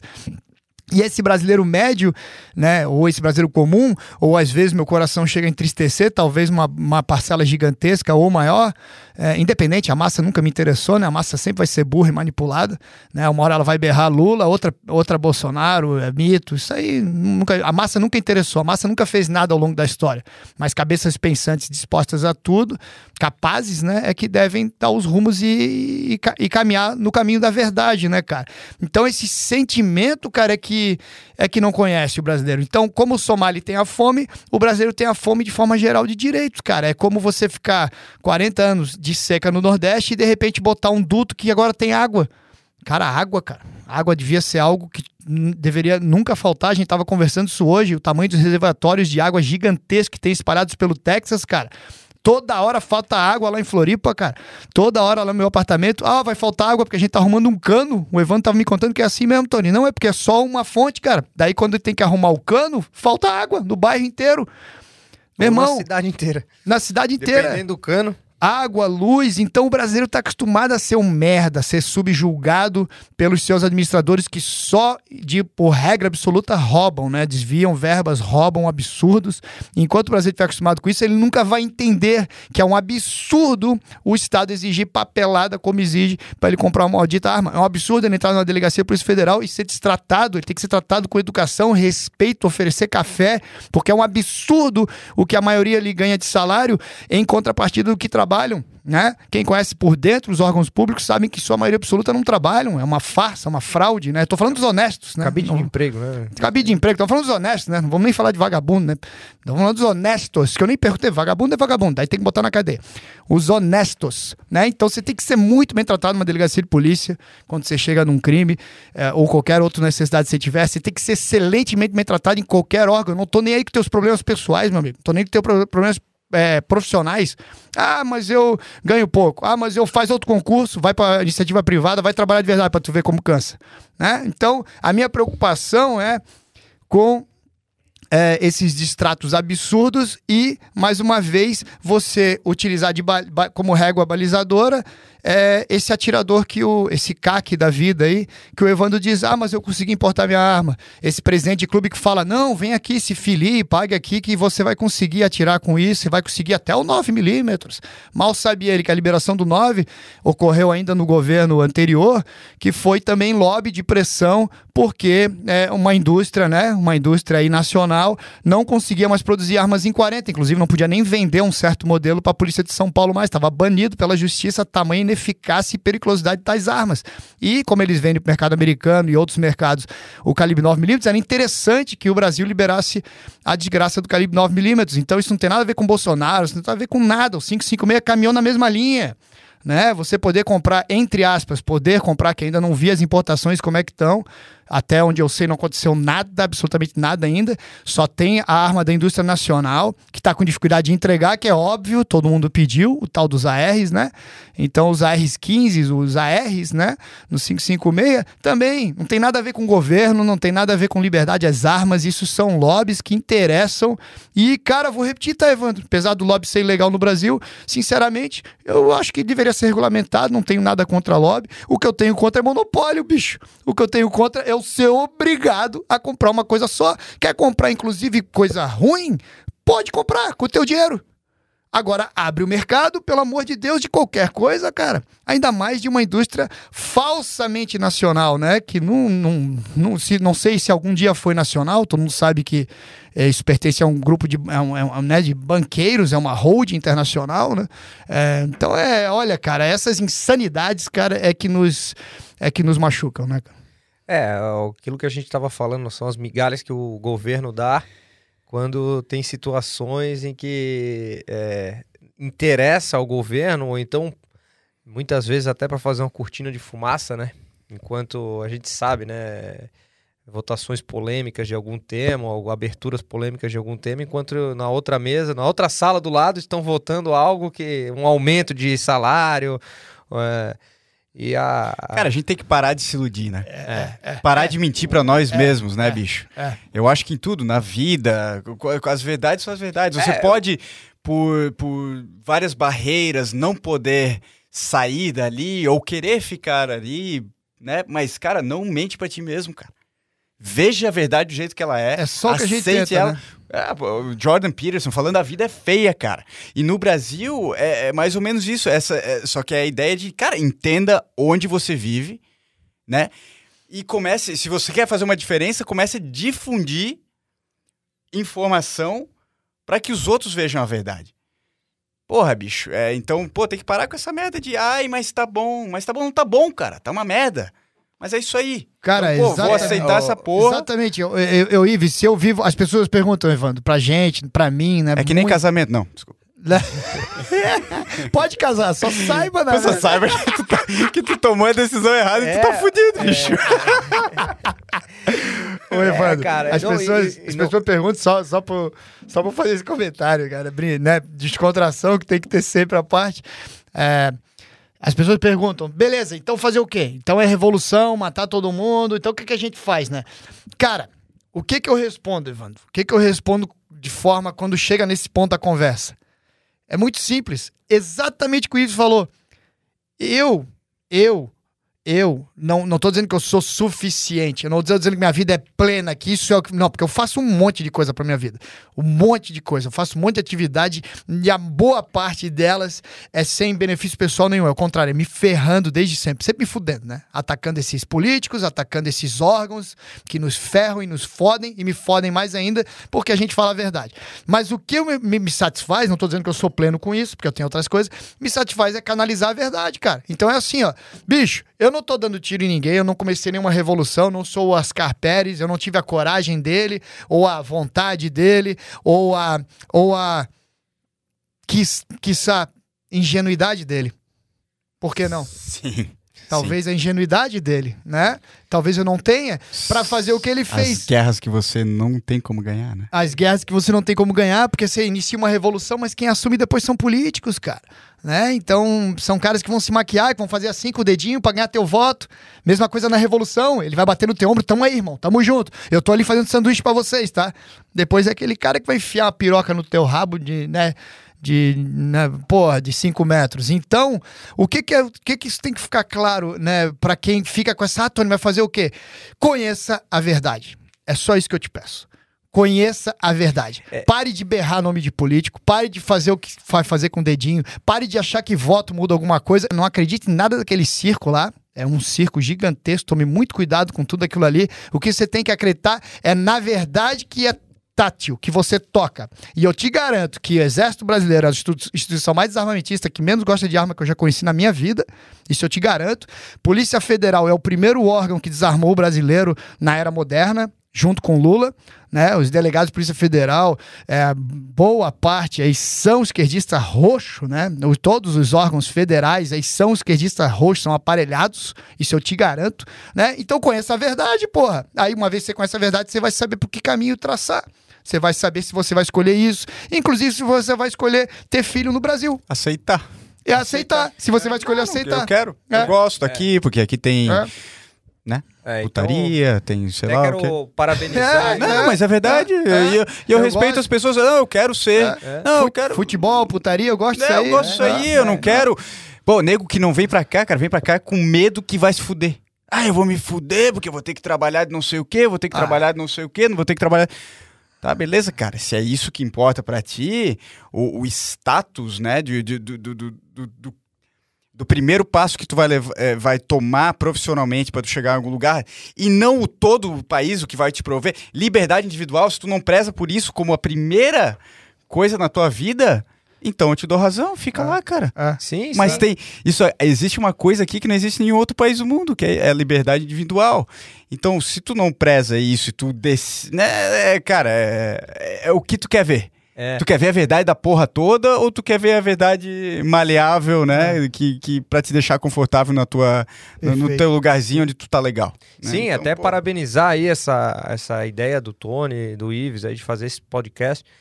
Que não, não, é, não é nem até vir para. Ah, então, mas vocês estão nos Estados Unidos, né? Tá fácil e tal. Não, nós estamos aqui mostrando para vocês. Eu fiz, acabei de fazer um processo de porte de arma em poucas horas estado do Texas, mostrando para vocês como funciona um país de primeiro mundo, como funciona um país onde as liberdades individuais são respeitadas, onde existe uma liberdade do, do cidadão, não existe é, esse autoritarismo, esse comunismo que é o, o, o Brasil hoje. E como dizia tá? meu pai, né, Evandro? Tudo que eu estudei na época do bolso dele mesmo, sendo delegado de polícia, foi diretor de polícia Santa Catarina, diretor da Cadepol, é, na época do bolso dele, tá? Não ganhava diária, não ganhava viagem, não ganhava nada, que nem veio comitiva do Brasil cheio de delegado e cheio de.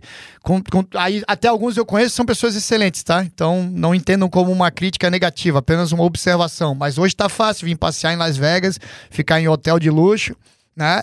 É, e fingir que gosta de arma. Tá fácil hoje. A comitiva brasileira foi a segunda maior do mundo, pra ter uma ideia, Evandro. Como tá cool fazer dedinho com arma e falar em arma, só não gostar de arma e nem andar armado, né? Que é, a maioria absoluta. E aí vão lá e passam umas leis que estão passando é, agora. Exatamente. Logo depois do shot show, é, com um é. bando de político, um bando de sem vergonha que tava nesse shot show e esse ano. E essa, essas leis, salvo engano, foi da galera do. Foi da galera da, da, da minha, minha foi. Né? Um deles ali é. é um coronel. Cara, Evandro, vou te falar, eu nem lembro, eu nem sei o nome deles, porque para mim política é tudo na mesma pacote tudo na mesma massa, meu irmão. Não interessa mais o nome, eu cansei. Um tempo atrás eu sabia o nome, eu achava que tinha aliado, inimigo.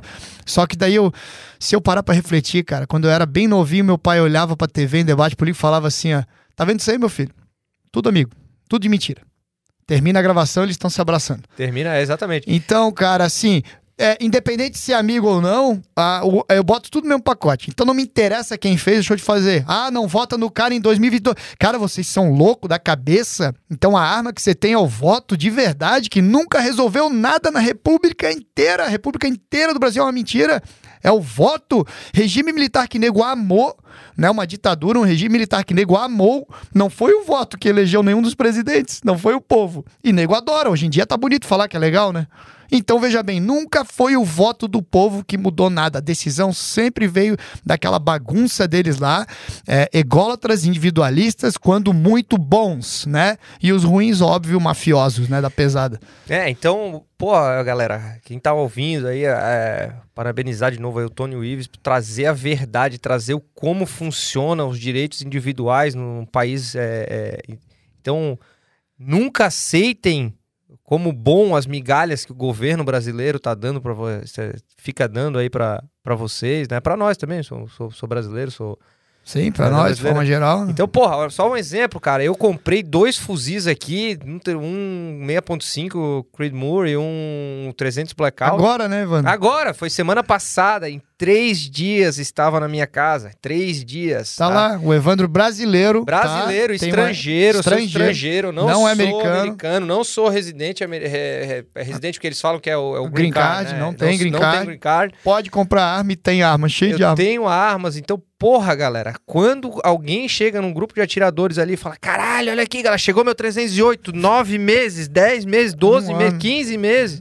Porra, vai tomar no cu, velho. Como Isso é que pode ficar feliz, né? até a última geração do general, sei lá, do quem que Como é que pode ficar porra, feliz, né, cara? Fica feliz e aí, porra, e tu vai. E, e nesses grupos tu vai falar assim: não, porra, galera, isso aí tá errado mesmo. Não, não tá sabe errado, qual não, que eu ouvi? Eu ouvi por tabela, porque não foi homem de falar para mim. Eu vi por tabela, pô, a gente tá caminhando devagar, estamos melhorando aí e tal, né? Não me falar por mim, porque sabe que a verdade, ela dói e nem todo mundo tá preparado para ela, né? Pô, a gente tá caminhando, a gente tá caminhando. Como assim, cara? É a mesma coisa que aquele político que tem tanta pressão popular para tapar aquele buraco, aquela estrada que já quebrou, já matou velhinha, já quebrou perna do Joãozinho. E no, no ano da eleição, ele faz a porra do asfalto. Só que, óbvio, né? Ele paga, contrata a empresa que é esquema dele, parente dele, etc. esquema, contrata, vamos chutar é, 20 centímetros de asfalto e coloca 5 para quebrar logo de novo, para né, o excedente ir para o bolso dele, para quebrar aquele asfalto daqui a dois Seis anos de novo. Não tem mais Seis meses não tem asfalto, né? Como foi feito várias obras lá em Florianópolis, foram feitas avenidas gigantescas sobre. A né, ponte, pô. A... Porra, fiquei muito puto quando o nego comemorando a abertura a da ponte. ponte só tu, inacreditável. Cara, né, cara, desculpa a sinceridade. Quem aí, pessoal, subiu ali, quem, quem, tiver, quem tiver criança aí, por favor, tapa os ouvidos, cara comemorar a abertura da ponte Ercílio Luz é a mesma coisa que comemorar que o membro do estuprador saiu de dentro de você. É isso aí. Porque, é isso aí. rapaz, aquilo ali era para chegar a população pendurar os outros governadores, é. governador atual, de, de pendurar na ponte.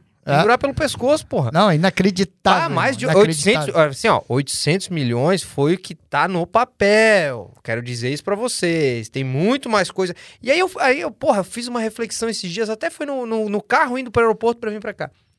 Cara, aonde estavam, onde estão os órgãos de controle?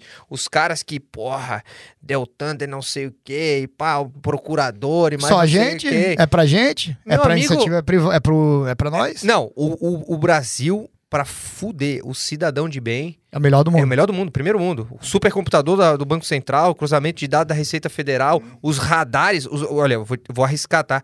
Os radares que eles têm Polícia Rodoviária Federal, Estadual, cacete A4, isso é tudo de primeiro mundo, cara. Ah, não, certamente. Não tem nada de. Não tem nada. Ah, Agora, câmera, pô, Floripa tá cheio de câmera de reconhecimento facial. Arma, comprado de chinês. Aí, é, pois é. Comprado de chinês, cara. Aí eu acho, eu acho, eu acho, eu, porra, eu acho muito. Obrigado aí, eu acho que foi o secretário de segurança, acho que foi o senhor, né? Obrigado, eu acho parabéns. Muito engraçado o policial se vangloria de de pegar aquele radar na mão, pô, radar pica das galáxias, laser e mais não sei o que, mas tá com a Taurus na cintura. Tá entendendo onde é que, onde é que a gente quer chegar? É. Porra, é migalha. E pra fuder o cidadão de bem. Porra, Sempre foram 800 milhões de reais no, no, no, coisa. Onde é que tá o Ministério Público isso aí? Procuradoria, o cacete ah. A4 pra fiscalizar essa porra? Toda coisa que acontece de grande investigação. Meu pai falava isso eu muito moleque. Toda grande investigação que acaba em imprensa e tal no Brasil, ela pode até prender vagabundo, pode até prender bandido, de fato mas ela foi, ela foi encabeçada, ela foi alimentada, sabendo ou não os que investigavam, sabendo ou não os que investigavam, para prender inimigos políticos. Então veja bem, você tem Vamos, vamos falar de uma forma bem simples. Duas grandes quadrilhas. O inimigo XYZ da quadrilha é, é B a quadrilha A tem interesse em derrubar. Ele vai financiar, seja sabendo ou não, a Polícia Federal, às vezes ingenuidade mesmo, muitas das vezes, a Polícia Federal, a Polícia Estadual, sei lá quem está investigando, para derrubar aquele inimigo político. Então, quando ocorre uma prisão grande de alguém importante, nada mais é do que briga de quadrilha. O Brasil se resume a isso. Nunca é pelo certo. Meu pai falava isso, seu moleque, tá, criança? Nada grande é pelo certo. É, e a, pô, pra quem não sabe, tá, pessoal, a, o Banco Central Brasileiro, ele tem um dos maiores supercomputadores do mundo para cruzamento de dados financeiros e Receita Federal, etc e tal. Eu te pergunto, Tony, esse supercomputador que deve medir até a vírgula do, da minha declaração de imposto de renda, sem fazer esforço, só apertar o play lá, o enter. Sim. Aonde é que ele tava? Nos bilhões. Da ponte. Bilhões. Não, bilhões. Eu tô falando agora de, porra, de bilhões de Petrobras ah, e sim. Petrolão e mais não sei o que. Onde é, que, porra, onde é que é esse computador? Esse computador, ah. ele, ele, teve um tilt, uma tela ah, azul? teve, né? Porque azul, né? o computador ele é operado pelo Facínora, né? Aí, é, pois é. então... é. Quem é que aperta o play desse computador aí? nunca nada vai mudar por essa forma no Brasil, a gente sabe. E a única coisa que a gente pede, repetindo, que está sendo sendo discutido muito aqui, conheça a verdade. De verdade, a verdade verdadeira. Porque só tem uma verdade, tá? A verdade que o político conta é uma. A verdade verdadeira é uma bem diferente. O político ele pode até no máximo te contar uma meia verdade ou o começo de uma verdade. Depois ele vai tapear ela, né? A verdade verdadeira você vai ver com seus olhos. Você só tem que abrir os olhos e olhar, conhecer ela, ela tá lá na tua cara. É. Então, com esse podcast aqui, a gente está trazendo, além de outras discussões aí, os esclarecimentos, como funciona o porte de arma e a compra de arma de fogo um país de primeiro mundo, uma terra de primeiro mundo. Então, pessoal, pelo amor de Deus, parem de comemorar as migalhas, não só de arma de fogo, mas a gente tá Qualquer falando aqui coisa. de arma de fogo, mas Qualquer coisa. parem de comemorar as migalhas que o governo dá, meu Deus do Se céu. Se você conhece um setor público no Brasil, você conhece todos, né? Exatamente. Então a gente conhece sobre tá... armas, você conhece todos, é tudo igual. Toda incompetência. Porra, liberação de calibre e importação de não sei o que, papapá, isso é tudo, tudo migalha, pelo amor de e Deus. E saiba que basta, basta vontade, basta vontade, e isso da noite pro dia muda, tá? Muda acesso às armas do Brasil, importação de armas, acessórios e equipamentos, tanto para a polícia quanto para qualquer cidadão idôneo. Isso muda da noite pro dia, basta a vontade. Além disso, no... Ah, só não pode ter rabo preso, né? Ferrar preso, basta, fazer... basta acabar o estoque do pessoal lá. Que tem ah, que. Ah, tá entendendo? Entendi. Quando acabar, vai mudar. Hum. Entendi. Ah, entendi. É, então tem isso aí também, né? Conheça a verdade, então acho que não vai mudar. complicado, cara, complicado, né? Então, é, essa tecnologia dos stories, por exemplo, a gente sabe que só uma empresa nacional detém, né, de gravar laser o estojo. É por isso que isso existe. Órgãos públicos são obrigados a ter lote na munição. Nenhum lugar do mundo existe isso. Não existe. Nunca houve nenhuma munição Mas agora estão inovando, né, Tony? Estão inovando, né? Vamos marcar o projétil também. Vai ter um chip no projétil. um chip que aguenta é, qualquer impacto. Não, pessoal, agora no mundo, no mundo, não é só no Brasil, tá? No mundo, não é só no Brasil. No planeta chamado Terra, você não bota Cara... ninguém, na, ninguém na cadeia por causa da arma que atirou. Você não bota? Você tem que aprovar que aquela. Você tem que provar, provar que o Evandro puxou aquele gatilho matando o Ives aqui. A arma pode ser não, do Evandro, agora, agora... a bala pode ser do Evandro, mas você não, bota ele na cadeia. Mais, eu não vou você ter mais... não bota, não, não, bota ele na cadeia. Eu, se realmente passar essa lei e começar, eu não vou ter mais munição estocada na minha casa. Pô. Se alguém rouba a minha casa e rouba Acabou, minha munição, fudeu, fudeu. eu vou ter cinco assassinatos em uma semana nas minhas costas. Não, vou imagina. achar o meu projétil lá no. Ah? Porra, imagina tá inimigo sacanagem, eles, só, eles criam subterfúgios para eles jogarem a bola com eles. Então imagina inimigos políticos, né? Olha aqui, vai lá no deputado João e rouba o carro dele, que ele tem um carregadorzinho, carregadorzinho da PT dele. Pronto, já, incu, já incuta, né? Já, já empurra no rabo dele um crime lá na frente. Então eles fazem mais essa jogatina, é tudo de sacanagem. E no espectro mais simplistas e mais simplista e maior para nós, para as pessoas comuns, é para dificultar mais uma etapa para você não conseguir comprar arma, como já é perto do impossível, demorado e caríssimo no Brasil, né? Então, é, é, repito, repito, esse tipo de coisa, o voto não vai mudar nada. Não dá tempo. Você vai viver, o seu neto vai viver sendo enganado com a mentira do voto. Então não é o voto que vai mudar. Cara, deixa de ser imbecil. Não tô dizendo que tem momentos que você vai ter que votar, votar apesar de eu ter votado raramente na minha vida, tá? Eu votei pro Enéas votei algumas outras raras vezes e votei agora, obviamente, é, pro Bolsonaro. É, foram raras vezes. Eu, todas as vezes meu título fica atrasado, eu tenho que pagar aquelas taxinhas lá, é, porque não, não voto no Brasil em especial é uma mentira, né? total, absoluta. Mas, é mesmo assim, teve vezes que eu votei. Eu nunca votei. Parabéns. É, você realmente eu, falou o oposto do que falam pra gente, né? Parabéns. Nunca votar realmente mostra que você é, nunca acreditou que o voto mudava alguma coisa, né? Realmente não muda, tá? Então, esses caras que criam essas. É os mesmos que fizeram arminhas, tá? Mesmo que fez dedinho com a arma, tá falando em botar marcação em projétil, em criar é, toxicológico toxicológico para compra da, da, da, da arma, para criar é, é, etapas que impossibilitarão né, a compra da arma. Né? Ai, é Tony, ai, mas você não tem. Você não usa droga. Tony, eu te conheço, tu nunca fumou um baseadinho na vida, tu nunca usou droga nenhuma. Tipo, por que, que tem, quem tinha que ter medo sou eu, fumei maconha pra caralho, né? Alguém, um idiota aí, amigo de infância, pode pensar aqui, ó, o imbecil, tudo que o Estado quer controlar tá errado. O Estado não tem que controlar nada. O Estado não tem que controlar nada da então, vida de ninguém. Nada, nada. Isso não é, é só para é, o pessoal entender que essa lei é burra, né? É uma é, além do Estado controlar uma coisa que não tem nada a ver, é Porra, o que que impede um exame toxicológico de o um cara que vai pegar um, vai ter um porte de arma, um registro de arma de fogo, de ele fazer alguma coisa ou embriagado ou não é não é a lei que vai impedir. É, é, de novo, é foi, não foi, é, não, não, é, porra, é, é, foi um burro que tentou fazer alguma coisa, Exatamente, cara. A verdade olha, é um burro. Olha só, um burro. Quem, quem, comete, é, é, quem faz, as, uh, que tem que ser punido. Não é o cara, porra, é cada vez leis mais restritivas. E é aquilo que a gente fala, pô, libera o 556, mas aí passa uma lei que, pô, olha só, pessoal, eu importei um fuzil 308, chegou para mim do, em meio de 2016. E eu digo aqui com vergonha, se eu não tivesse amigos que tem o calibre 308, que me emprestaram munição. Prestaram não, porque eu nunca Doou, devolvi isso, é. não tem como devolver. Quem pode, né? Porque eu não, não consigo comprar munição 308, até hoje nunca consegui, pô. Então, porra, olha só, o, o, 308 aqui, porra, tu, porra imagina, vai Cara, ali, né? É. Cara, é uma insanidade, né? E olha, o propósito principal da conversa, o Evandro inteligentemente trouxe a pauta de volta algumas vezes é, justamente comparar com onde a liberdade é, existe e os direitos não são privilégios. Então, como foi fácil, rápido, barato e agradável o processo burocrático de tirar o porte de arma aqui no estado do, do Texas e que tudo poderia ser facilmente copiado para o Brasil. Veja bem, eu ainda não não defendo, não estou defendendo aqui para o Brasil que dê arma para todo mundo num caminhão numa praça pública, né? Isso não acontece aqui só para o pessoal entender, tá? É, Acabamos de explicar o processo de porte o... de arma, não é assim. Mas o cara que tem dinheiro e quer ter a arma é, para se defender, para esporte, para o que for, ele tem que ter tudo o mais facilitado possível. O Estado não pode ser um pé no saco, não pode ser um empecilho no Brasil proibitivo, elitista e sem vergonha, e que disso aí Olha, nada mudou, nada, nada, nada, nada. Pessoal, sempre que acontece alguma coisa no Brasil que é invenção brasileira, meu amigo. Sai dela. Pode, pode ter certeza que o cidadão de bem vai se fuder. É, é 100%, Perfeito. sem margem de erro. Se fosse uma eleição, é sem margem de erro. Entendeu? O Brasil, ele é campeão em criar jabuticaba para fuder o cidadão de bem.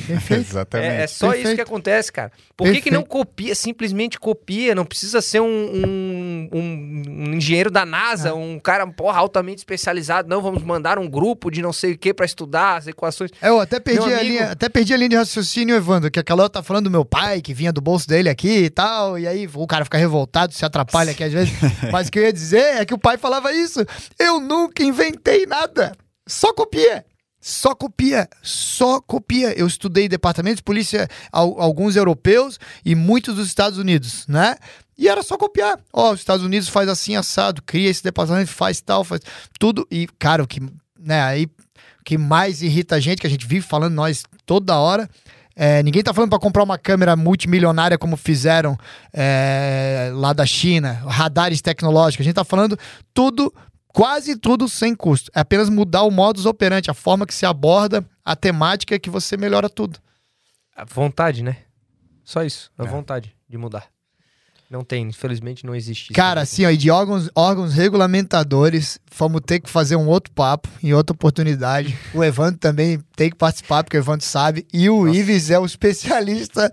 Esse aí vai eu, ser bom. Bicho. Cara, é o cara que eu conheço que mais. É, é, assim, que eu conheço que é tão próximo, né? Que é um irmão que mais me ensina sobre a experiência com órgãos regulamentadores brasileiros. É algo insano. Só isso por si só torna o Brasil, aos imbecis que não enxergam dessa forma, só essa forma velada é, de comunismo mostra como o Brasil é muito parecido, em algumas coisas muito pior que a própria China, tá? Chocante. Sim. O Brasil tem um, uma tara sexual em criar jabuticabas. É impressionante. Cada dia sai uma. Cara, mas uma coisa que eu tirei desse, dessa nossa conversa aqui, acho que ficou bem claro agora qual que é o, o motivo desse, desse podcast, qual que é o objetivo desse podcast, que é realmente com o que a gente tem de experiências, trazendo pessoas que nem tu, Evan, trazendo outras pessoas aqui, poder difundir realmente o que a gente entenda, entenda ser verdade e que às vezes o teu ambiente, o, o que está ao teu redor, não deixa tu ver. Né? Então, ali o, o, brasileiro, às vezes, está estocomizado né, da, parte daquele sistema. E eu acho que ficou muito claro, cara. Porra, o objetivo do podcast 38, que as pessoas que a gente está trazendo de várias. É, é, de, backgrounds, de, né? backgrounds da, da, da vida, mas pessoas inteligentes que são capazes de ver além do que só está à sua frente que está, né, vem com profundidade, então é encontrar essa verdade e difundir aos outros. Achei bem legal isso, pelo menos, né, legal, né, cara? cara isso legal. aí agora a gente pode build on this. Build né? on this. Então, é. porra, o Iso marcou aqui uma estaca pontual no dia de hoje, nesse horário, que a gente entendeu e ficou claro o propósito desse podcast. Então, e não é o João 8,352 lá do, do, do é, da Bíblia, não é isso, cara. Não, por não. mais que, cara, por mais que a palavra é bonita. é bonita e é verdade, né? Mas não é, cara, porra, conheça a porra da verdade, cara. É, porra, Cavaleiros e... da Verdade, né? É, a gente brinca. Sim, Cavaleiro da Verdade. Então, cara, quem, quem tá aí acompanhando a gente, acredito que já tá preparado, já tá acostumado, mas esteja cada vez mais preparado para isso, né? Se você é. quer a verdade, a gente não sabe fazer nada diferente dela. Exatamente. E, ah, e qual que é a primeira reação da pessoa? Ai, nossa, como eles são radicais. Sim. Meu Deus. Esse não, Tony, é... quantas vezes tu ouviu? Meu Deus, esse Tony é muito radical. É, Ô, bicho, não entende. É, não é, tem que ser ai, político. Tem que, é, tem que é. ser de, de certa assim, forma, cara, é muito radical. Vai tomar teu cu, cara. É verdade, é verdade, acabou. Não tem? Exatamente. Não tem outro caminho. Aquilo que eu, que eu pontuei antes, Radical, né? eles não têm ideia do que, que a gente é capaz, né? Violência falando o que, que é radical. Né? é verdade. Cara, se vocês querem entender o que, que eu seria capaz se eu fosse radical, sem sacanagem, um mundo imaginário, deixar bem claro aqui, tá? Imaginário. Estamos vendo um filme, porque se eu fosse fazer isso, eu, no primeiro que eu não falaria. Número um. Segundo que eu já teria feito. Né? Então eu posso falar o que eu vou falar agora. Mas radical, com a capacidade de violência e o, o grupo que eu tenho, Porra, eu faria o Oscar Pérez parecer uma brincadeira no playground, amigo. Eu faria o que o Oscar Pérez, esse ídolo, que é um ídolo e deve ser respeitado e lembrado pela eternidade, pelo nobre homem que foi, mas sem sacanagem, cara. Com a minha capacidade técnica, estratégica é, e o grupo que eu tenho, eu faria aquilo parecer uma volta na montanha russa no máximo, tá? Então, esses imbecis que falam que o cara é radical, que o Tony é radical, que isso, aquilo outro, se não conhecem a história da minha família e não conhecem de fato que a gente. Não conhece a verdade, não querem conhecer. Nem quer conhecer, nem quer. É, então o pessoal também, que é aquilo que eu pontuei anteriormente, o pessoal que tá, ah, mas vocês estão aí no Texas, vocês meu amigo, nós estamos trazendo a vocês, tá? O Tony brilhantemente aí junto com o Ives, trazendo vários podcasts, mostrando como é um país de primeiro. Então, é, o pessoal não precisa, ai meu Deus, mas vamos revolucionar. Meu amigo, é só fazer o make it é. simple. Make it simple. Entendeu? Faz make it simples. simple. Faz, faz o básico. Simples, faz o básicozinho. Faz o simples. Não fica, não fica, ah, uma migalhazinha aqui, ai meu, um, ano e meio para receber um fuzil e não sei o que. Puta que pariu. Só não abrir a perna, cara. Não abre a tua é, perna, cara. É. Faz mais difícil, né? Bem, faz um pouco mais difícil. É, faz, faz um cu doce aí. Dá pô. um trabalhinho, dá um cu doce.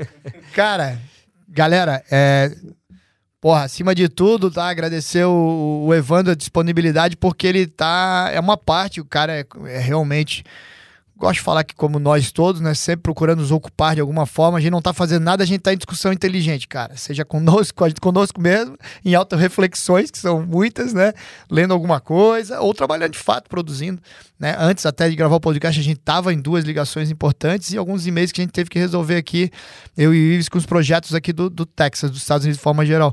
E o Evandro tava em tese num passeio dele, né, cara? Ele tá realmente num período que ele já volta com reunião no Brasil e trabalho de altíssima responsabilidade, como foi discutido. E ele topou, né, por mais que é cansativo e tal, né, a gente sabe, ele topou sem titubear, bater esse papo com a gente. Por mais que é difícil, raro, é, querer falar a verdade também, né, Ives? Muita gente pode olhar e dizer: ah, meu irmão, eu não sei falar, eu não sei conversar em podcast. Sim, ah, eu sim. não sei, que na verdade são desculpas, porque o conforto é maravilhoso. Botar a cara aqui, botar a voz aqui, falar o que pensa, sendo a verdade, falar o que pensa sendo um palhaço, um brincante, é, o político já faz isso todo dia. O político faz isso historicamente no Brasil. Mas falar o que pensa e ser verdade é para poucos, tá? Então, não só admiro, não só agradeço, Evandro, tua disponibilidade, mas admiro a tua natural, e eu não tenho dúvida nenhuma, coragem, né, cara, de bater esse papo aqui com a gente. Então, obrigado, brother. Eu que agradeço, de novo, parabenizar aí é, é, o Tony e o Ives por essa iniciativa, agradecer a todo mundo que está acompanhando a gente. E, pessoal, é, se, se vocês querem verdade, se vocês querem saber como funciona, tá aí. Não tem mais mistério, tá tudo, tudo online. Tem que ser dito, tá sendo dito, né? É, exatamente. Iva, obrigado, mais um, né? E valeu, vamos tocar valeu, os nossos Tony. projetos, né, cara? Vambora, Tony. É isso aí. E que talvez possam pesar um pouquinho mais essas verdades, né, cara? Vamos tentar, tentar o nosso melhor. Sempre, cara, sempre. Vamos, né? No que depender da gente, a gente não vai deixar de. Não vai ser por omissão. Não, morrer, não deixaremos a terra por omissão, né? E muito menos contando mentiras, né? Ou meias verdades. Valeu, galera. Um abraço e até o próximo podcast 38.